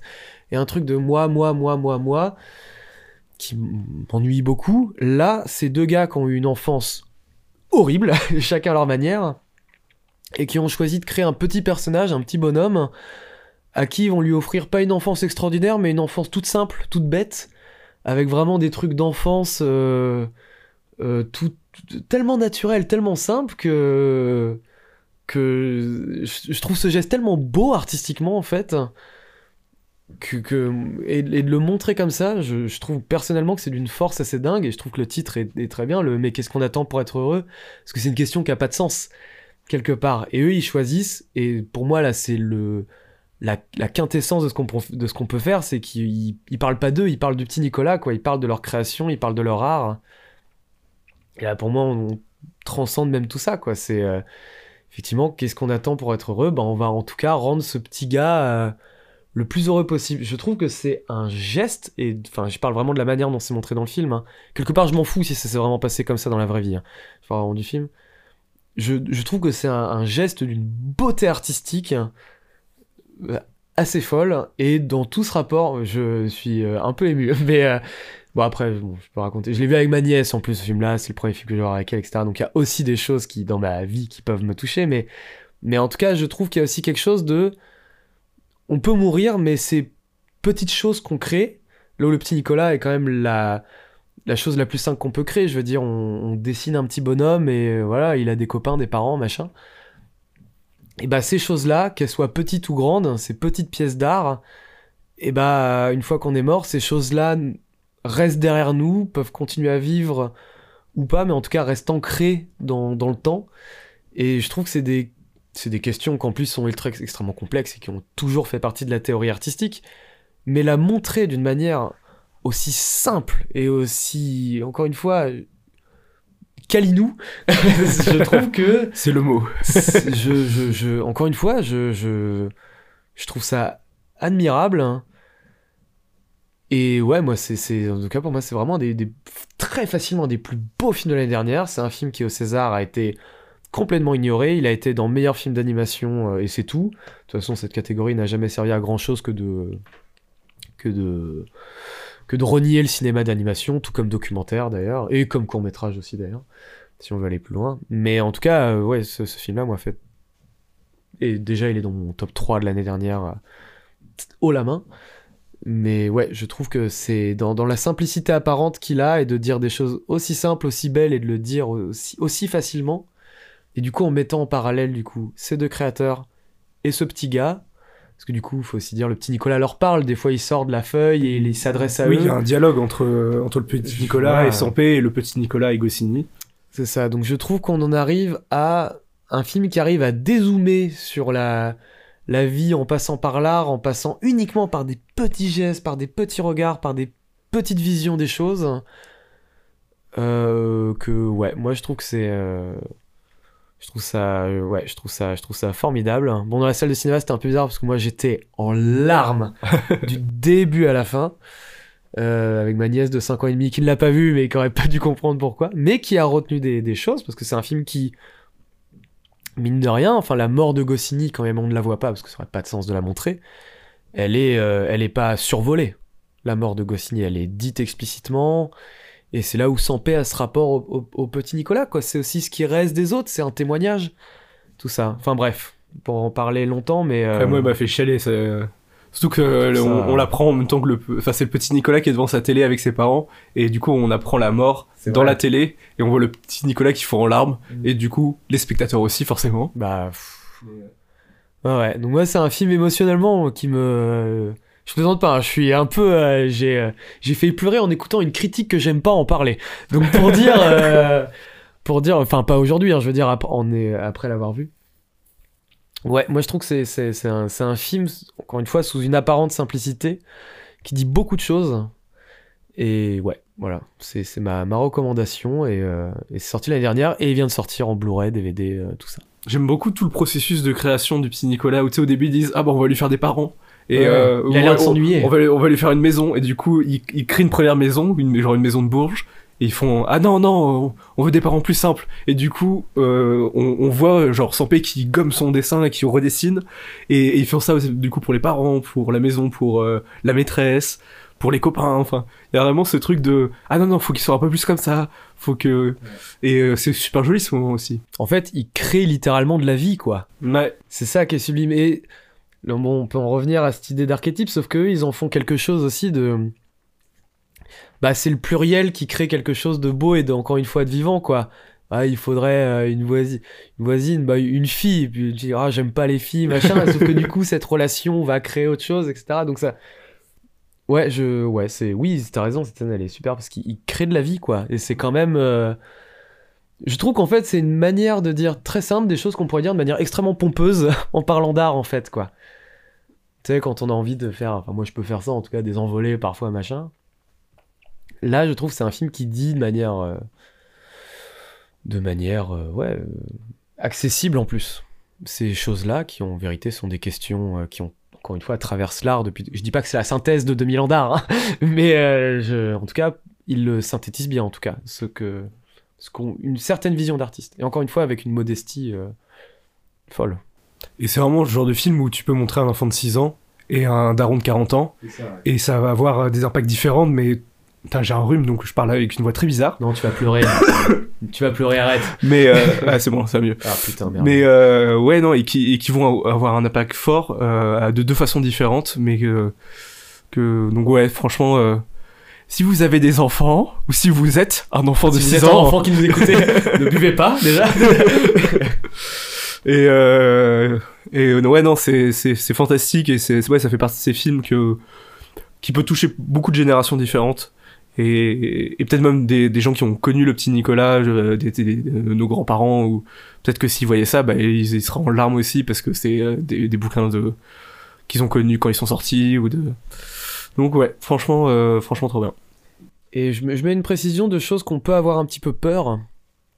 Au scénario, il y a également Anne Goscinny, qui est quelqu'un qui, bah, enfin la, la fille de, de René Goscinny, et qui, on va dire, a pu, par exemple, poser problème à certains cas, enfin poser problème. est-ce que le film, moi j'ai pas vu hein, toujours le dernier Astérix, mais on sait que c'est quelqu'un qui voulait valider les dialogues, par exemple, sur le dernier Astérix. Et le problème, c'est que quand tu veux faire valider les dialogues, ça veut dire que quelqu'un comme Jonathan Cohen ne peut pas improviser, et Jonathan Cohen qui n'improvise pas, c'est quand même lui priver de quelque chose. Donc on sait que c'est quelqu'un quand même un vrai regard sur le sur l'œuvre de son père. Et on peut avoir peur que du coup Goscinny prendrait plus de place que Sampé dans ce film-là.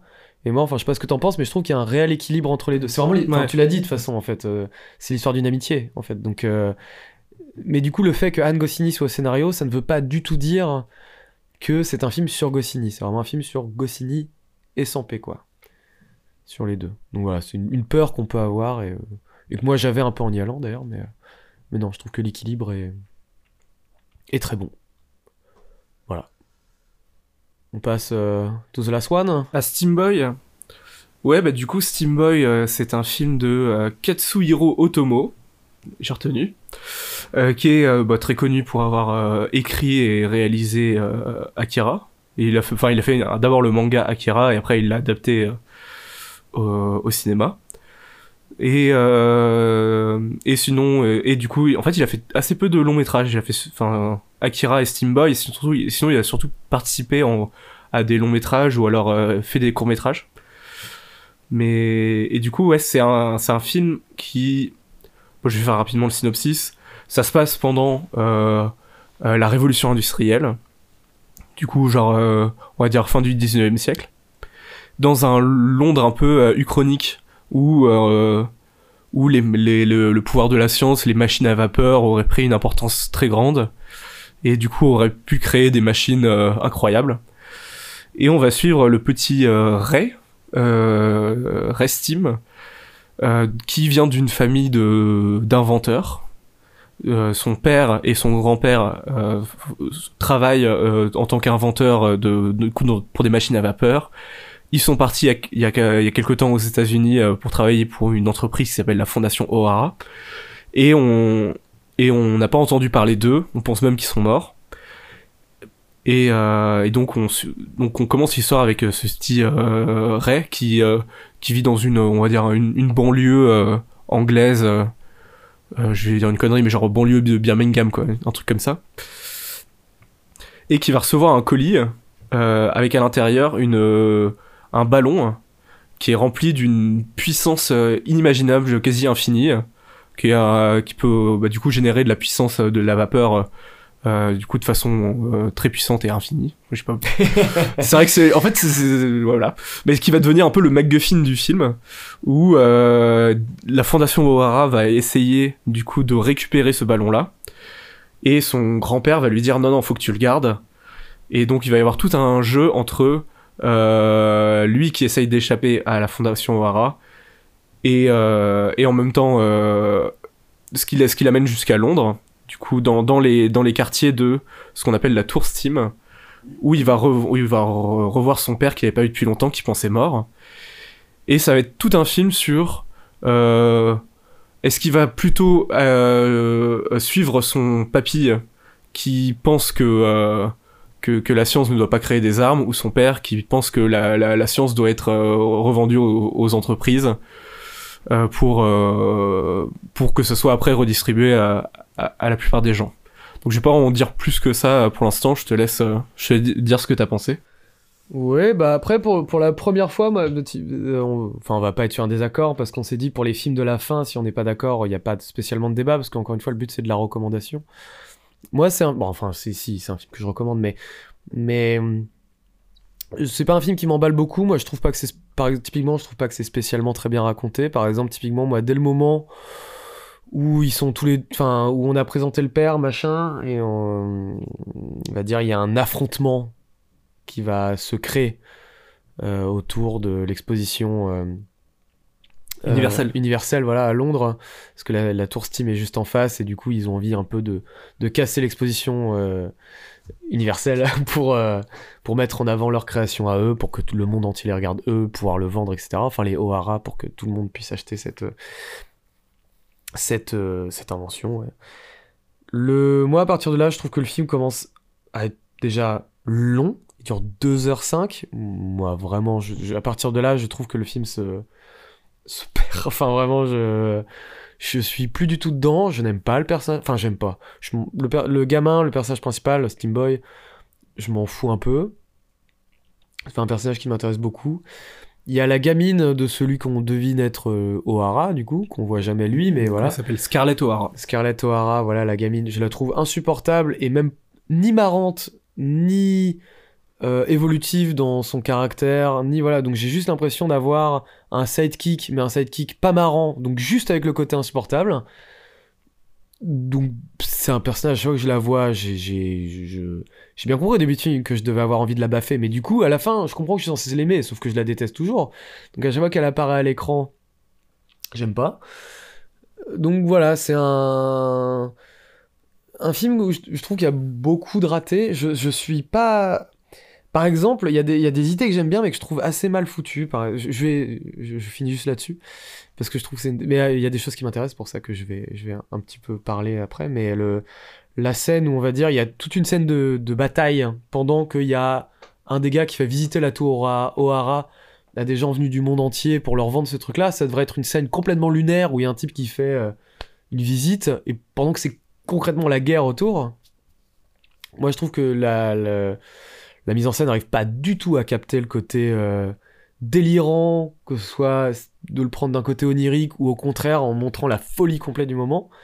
Je trouve que la mise en scène n'en fait pas grand-chose. Donc, je... c'est un film sur lequel je suis un peu mitigé. Quand bien même le personnage du père et du grand-père, bah, du coup, en gros, oui, c'est ça, c'est deux idéologies sur on va dire même globalement sur la vision de la science, quoi. Euh, même quand bien même, effectivement, il y a, on va dire, une vision capitaliste et une vision sur une certaine forme de méfiance, mine de rien, parce qu'on peut pas dire que c'est. Je ne saurais pas allié à quelle idéologie précisément c'est, mais en tout cas, voilà, une certaine forme de méfiance par rapport à la, science et de cacher le plus possible certaines choses. Et en plus, j'aime bien le design des deux personnages, surtout du père. J'aime bien ça. Je trouve que le film est intéressant pour euh, parce que c'est un film qui a mis 10 ans à se faire. Et c'est un film, je sais pas s'il est précurseur, mais en tout cas, c'est un des premiers qui, en tout cas, va utiliser dans le dessin animé de l'animation, ouais, de la, du CGI. Ouais, C'était censé être le premier, mais comme ça a pris du retard, Oui, c'est au final, euh, ça n'a pas été le premier. Mais, Voilà. mais oui, c'est un, des premiers. Dans le dessin animé, en tout cas. Et moi, il y a quelque chose qui m'intéresse là-dedans, parce qu'évidemment que le CGI, euh, donc CGI, pour ceux qui ne voient pas, on fait c'est euh, computer, euh, oui, enfin, Generated euh, voilà. image. Voilà, donc des images générées par, par ordinateur. C'est de la 3D, quoi. C'est de la, oui, en gros, ouais. Et, euh, et effectivement, alors je trouve que le film des fois l'utilise bien, parfois pas bien, parce que des fois il fait des espèces de plans qui tournent autour des personnages.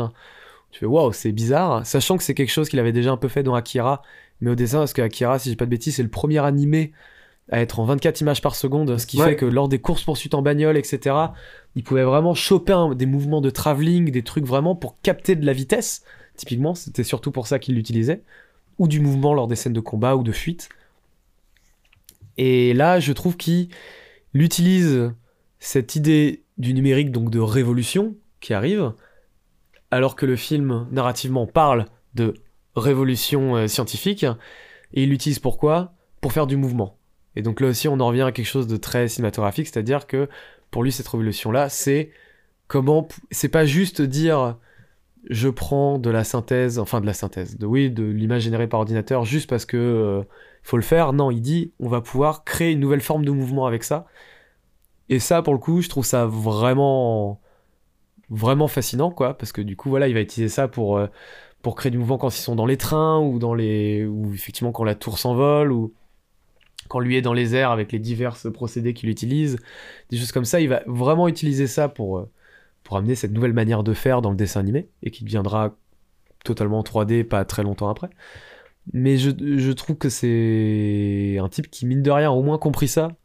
Et je trouve que c'est un geste assez touchant. Et la même année, d'ailleurs, il y a l'île de Blackmore de, La de Guillaume. Nagioni qui sort et qui utilise un peu ça de la même manière. Mhm. Qui ont un design pas si éloigné que ça, d'ailleurs, en général. Bah, le truc des deux points pour faire des yeux, des trucs comme ça, il y a des. Il y a des points. Le, le fait de faire des corps assez simples, des. Bon, après, c'est. Mais après, en termes de, de, de traits, tout ça, ça n'a rien à voir, mais, euh, mais moi j'aime beaucoup l'île de Blackmore. Mais, euh, Oh mais t'aimes pas? Si, mais du coup, euh, ça me fait plaisir que tu dis ça, parce que je pense un jour, je vais te parler de la... du, du château des singes. Ah, par contre, j'ai beaucoup de mal avec le château des, le château des. mince. Bah, après, je l'ai vu quand j'étais gamin et j'en garde un souvenir euh, éloigné. Bref, enfin, mais que je me souviens quand j'étais gamin, je devais pas beaucoup l'aimer. Mais j'espère avoir vieilli depuis. un petit peu. Sinon, c'est un peu triste. Voilà, bon, c'est un peu ce que j'en pense. Disons que intellectuellement, il y a des choses que j'aime beaucoup, et c'est quand même un mec qui, euh, quand il s'agit de faire des plans impressionnants, sait composer une image. Il n'y a pas vraiment de débat à avoir là-dessus. C'est un gars qui sait créer de l'ampleur au sein de son cadre. Voire même présenter des choses. Moi, j'aime beaucoup l'arrivée des mecs en armure, par exemple. Ouais. Je trouve que c'est une très bonne scène. Vraiment la bravem du, euh, du futur. Voilà. non, mais cette espèce de truc où les mecs ouvrent une porte, c'est dans le noir, et il y a cette espèce de... En plus, on sent qu'il y a de la vapeur partout. Ça, j'aime Ouais. bien ce truc-là. Et du coup, euh, l'armure tremble de l'intérieur, quoi. Donc, il y a- il y, a quelque chose de, de très beau là-dedans. Et, et moi, je suis pas très animé japonais, mais je le reconnais. quelque chose de très organique en général. Par exemple... euh, Non, j'ai plus, le, plus le nom du film. Bon, c'est pas grave, je vais passer. Mais voilà, je trouve qu'effectivement, dans ce truc de tremblement, euh, il y a Ghost in the Shell, voilà, le film dont je parlais, Ouais. où là, vraiment, cette notion d'organique est primordiale au truc. Et je trouve voilà, qu'ils ont souvent réussi dans leur trait à choper ça. Et effectivement, dans un film comme ça, où on parle de d'évolution scientifique, de comment transcender l'humain aussi, c'est important et je trouve qu'il peut, qu'il peut arriver par moments à vraiment toucher quelque chose de vraiment intéressant, sensitivement, quoi. Mais je vais m'arrêter là parce que. Voilà. Euh, si, je précise un truc Otomo a réalisé euh, et supervisé euh, un film qui s'appelle Memoria, qui est composé de trois courts-métrages.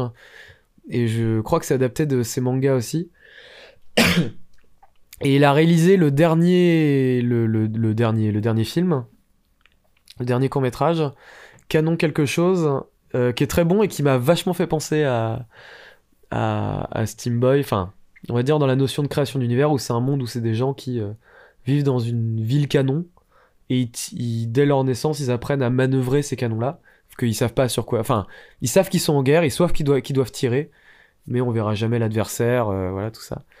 Et ça aussi, Otomo, je le reconnais d'être un vrai créateur d'univers aussi, par contre. Un vrai créateur d'imaginaire aussi, ouais. Ouais, non, bah moi. euh, Bon, déjà, moi, c'est un film que j'ai beaucoup vu quand j'étais gosse et que j'ai aimé redécouvrir après euh, en tant qu'adulte. C'est un. C'est un film qui me parle beaucoup parce qu'en fait, il arrive à la fois à être, pour moi, un super film d'aventure et en même temps euh, à, à, parler de, de, bah, choses. euh, Enfin, de, ouais, d'un d'un vrai débat de qu'est-ce qu'on fait avec la science. Parce qu'en fait, du coup, c'est un film très steampunk. Mais euh, le steampunk, en ce moment, il y a un peu le truc de. Ça devient juste soit une esthétique, soit des mauvais cosplays à, à, à la Japan Expo. Sauf qu'en fait, à la base, le steampunk, c'est un vrai, c'est un vrai sujet, en fait. C'est, c'est parler de à, à qui doit, à qui doit servir la science, comment l'utiliser, comment, comment, toute cette période de la révolution universelle, en fait. Enfin, de la révolution industrielle. J'ai mélangé avec Oui, exposition, universelle.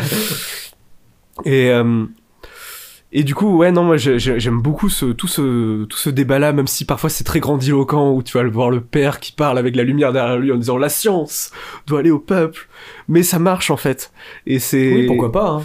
Et du coup, euh, c'est vraiment ce, petit gamin-là, euh, qui a quoi, qui a allez, euh, 12-13 ans, qui, euh, qui, est, qui est un petit génie de, bah, de, la mécanique, de, bah, qui est vraiment le, fils de son père et le petit-fils de son arrière-grand-père, de son grand-père. Et le fait que, ouais, il se retrouve vraiment un peu à, lui seul à avoir la responsabilité de, de, bah, de choisir entre la vision de son père et celle de son grand-père. Il y a vraiment un côté, ouais, un peu, un peu tragique et en même temps euh, vraiment très sympa. Je trouve que Otomo, il a une, ouais, une- comme tu l'as dit, il a une façon de créer son univers du coup un peu uchronique. Où, du coup, c'est dans un Londres mais qui est vraiment euh, dirigé et régi par la, par, par, par la science, par les machines à vapeur.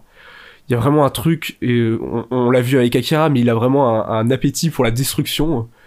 Le nombre de bâtiments détruits, de... et à chaque fois c'est tellement bien fait, je trouve. C'est tellement, il y a tellement d'ampleur, comme tu le disais. Il y a tellement de, enfin tu, tu sens les bâtiments détruits quoi. À un moment, il y a même le, le, pont de Londres qui est qui est détruit, mais t'as t'as l'impression que chaque pierre a été animée. euh, Il y a vraiment un truc vrai. Bah c'est putain, qu'est-ce que c'est bien, qu'est-ce que c'est bien animé. En même temps, je crois que on, on en parlait euh, juste avant. Il a coûté pas mal de thunes le À film. l'époque, c'était l'animé le plus cher euh, du cinéma japonais. Ouais, c'est plus de plus de 20, milli- 20 millions de dollars. 26 millions de dollars, je crois, si on met en. Et euh, non, c'est et ça, il se voit quoi, il se voit à l'écran, c'est c'est c'est 26 millions de dollars. Et euh, et je trouve qu'en ça, ouais, t'en parlais, mais euh, l'animation 3D va rajouter quelque chose à, à cette ampleur, à cette destruction. Notamment, je sais qu'à un moment, il y, a une, y a une main mécanique, il y a un combat contre une, une grue, en fait, qui est une sorte de main robot. Bah, euh, du coup, c'est ce petit personnage 2D euh, qui est vraiment qu'un un enfant qui est tout petit euh, qui se combat contre une énorme main mécanique en 3D. Il y a vraiment un truc de ouais de David contre Goliath et, ça du coup la 3D amplifie cet effet-là. moi j'aime bien le personnage de Scarlett. Je me rappelle quand, j'étais gauche, je la détestais. C'est vraiment la petite pain. Mais en fait maintenant j'ai ouais j'ai de la tendresse pour elle. C'est c'est la fille de Bourges qui qui est malheureuse et qui trouve en Ray un peu une sorte d'échappatoire de me dire ah quel personnage principal hein, pardon ouais Ray c'est si on l'avait dit euh. c'est c'est bah, c'est le Steam Boy c'est oui c'est Ray c'est le personnage principal qui trouve en Ray un, en fait un ami qu'elle a qu'elle a jamais eu et du coup elle, elle, a envie de le suivre et de, de le protéger et euh, ouais non j'aime beaucoup j'aime bah, euh, moi j'aime beaucoup la scène justement de la guerre euh, enfin de l'affrontement qui arrive à peu près au milieu du film. Mais du coup entre entre du coup la fondation Aura et euh, bah, la couronne d'Angleterre qui euh, parce que la Fondation Aura c'est une entreprise américaine et du coup les Anglais se disent ah bah non en fait ils prennent trop de pouvoir ils prennent trop d'importance. Du coup on va les on va les mater. Et, la Fondation Aura sont très contents parce que pour eux c'est une occasion de faire démonstration de leur arme. Non moi j'aime bien tout ce tout ce passage là de T'as après c'est un truc vain où tu vas avoir des, des plein de gens qui vont mourir juste pour faire une démonstration de vraiment capitalistique quoi D'ailleurs, euh, devant tous les, représentants de chaque armée. Euh. D'ailleurs, vraiment, le représentant de l'armée française, c'est vraiment euh, De Gaulle, mais en blond. c'est vraiment une, sorte de caricature de De Gaulle, mais avec des cheveux blonds. Ça, c'est rigolo. C'est pour ça que j'ai pas aimé le film en vérité. On ne se moque pas du général. Et ouais, non, j'aime bien tout ce, bah ouais, tout, tout ce sujet-là de, de qu'est-ce qu'on fait avec la science en fait. Et mine de rien, c'est un truc qu'on retrouve un peu dans le cyberpunk d'une autre façon. Mais c'est des ou dans le cyberpunk ça va plutôt être des grandes corporations qui qui dirigent euh, qui sont presque des grandes mafias en fait qui dirigent euh, qui dirigent le monde. Euh, et donc là c'est presque ça c'est vraiment des entreprises qui commencent à être plus importantes et plus équipées militairement que des États et qu'est-ce qu'on en qu'est-ce qu'est-ce qu'on en fait et est-ce qu'il faut les mater? Est-ce qu'il faut accepter le changement? Est-ce que donc ouais voilà et en final même même les gens qui essayent de, de, se mettre en travers de la fondation O'Hara, c'est pas des gentils. Hein. Et, euh, et, du coup, le personnage principal va s'en rendre compte assez rapidement. Et... Parce qu'en fait, c'est juste des gens qui veulent créer d'autres armes et continuer la guerre. Et...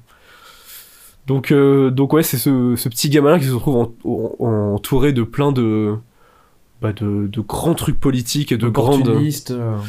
Ouais, et, et, et, qui va essayer de, de s'échapper de tout ça. Et non, ça, moi je trouve que ça me Mm, je, je, les comprends les défauts que t'as trouvé mais moi je les trouve pas aussi importants que ça et, euh, et en, en, vrai c'est un, un, super film d'aventure les scènes d'action sont assez dingues et euh, notamment ouais il y a une, avec les scènes de destruction du coup le, du coup le personnage principal va euh, à partir de la moitié du film va construire un, engin qui lui permet de voler et, euh, il va y avoir toutes ces scènes dans les airs avec des destructions autour et tout.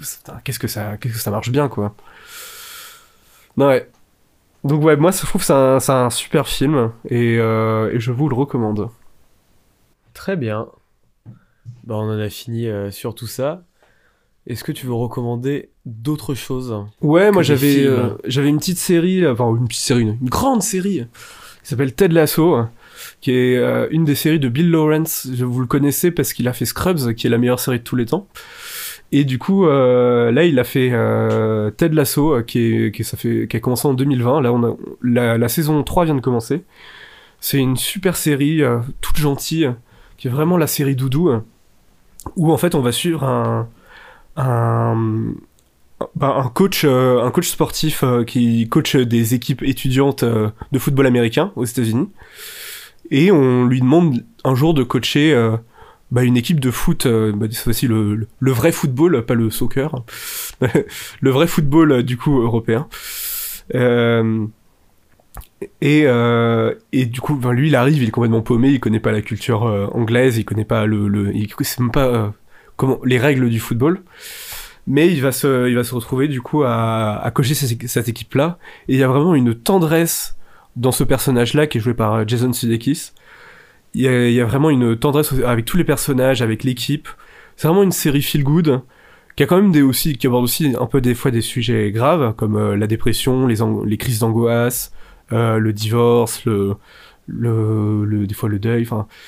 Mais euh, c'est toujours contrebalancé par un, amour de ces personnages sans jamais euh, sans jamais écarter les, pro- les, pro- les problèmes graves. Je trouve qu'il arrive vraiment à doser très très bien sa série pour que ce soit toujours euh, sur le fil et que ça fonctionne à merveille.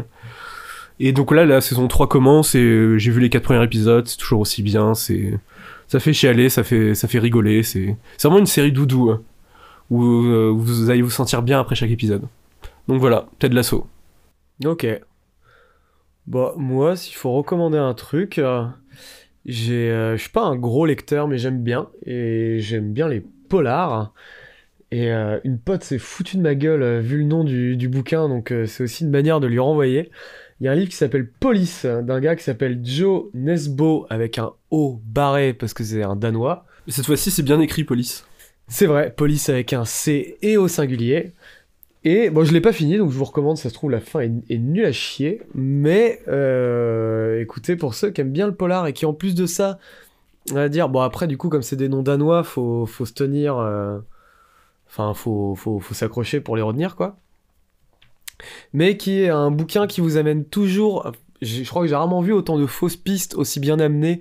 C'est-à-dire qu'il va vous amener dans une direction, puis vous détourner, puis vous ramener, puis vous relier à l'autre fausse truc, etc. Il y a une espèce d'enchaînement qui est ultra agréable, et toujours en vous mettant dans la tête d'un personnage, ce qui rend... Enfin, il se sert de l'écriture en gros pour euh, rendre flou certaines situations aussi, tout ça.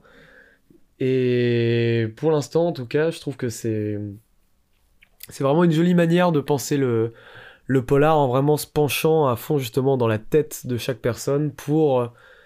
En fait, la complexité de l'enquête vient de par ces points de vue-là, ces gens qui mènent leur enquête à leur manière, et, et les différents succès et les différents suspects qui, euh, qui peuvent s'en découler, et du coup la vision de chaque personnage, etc.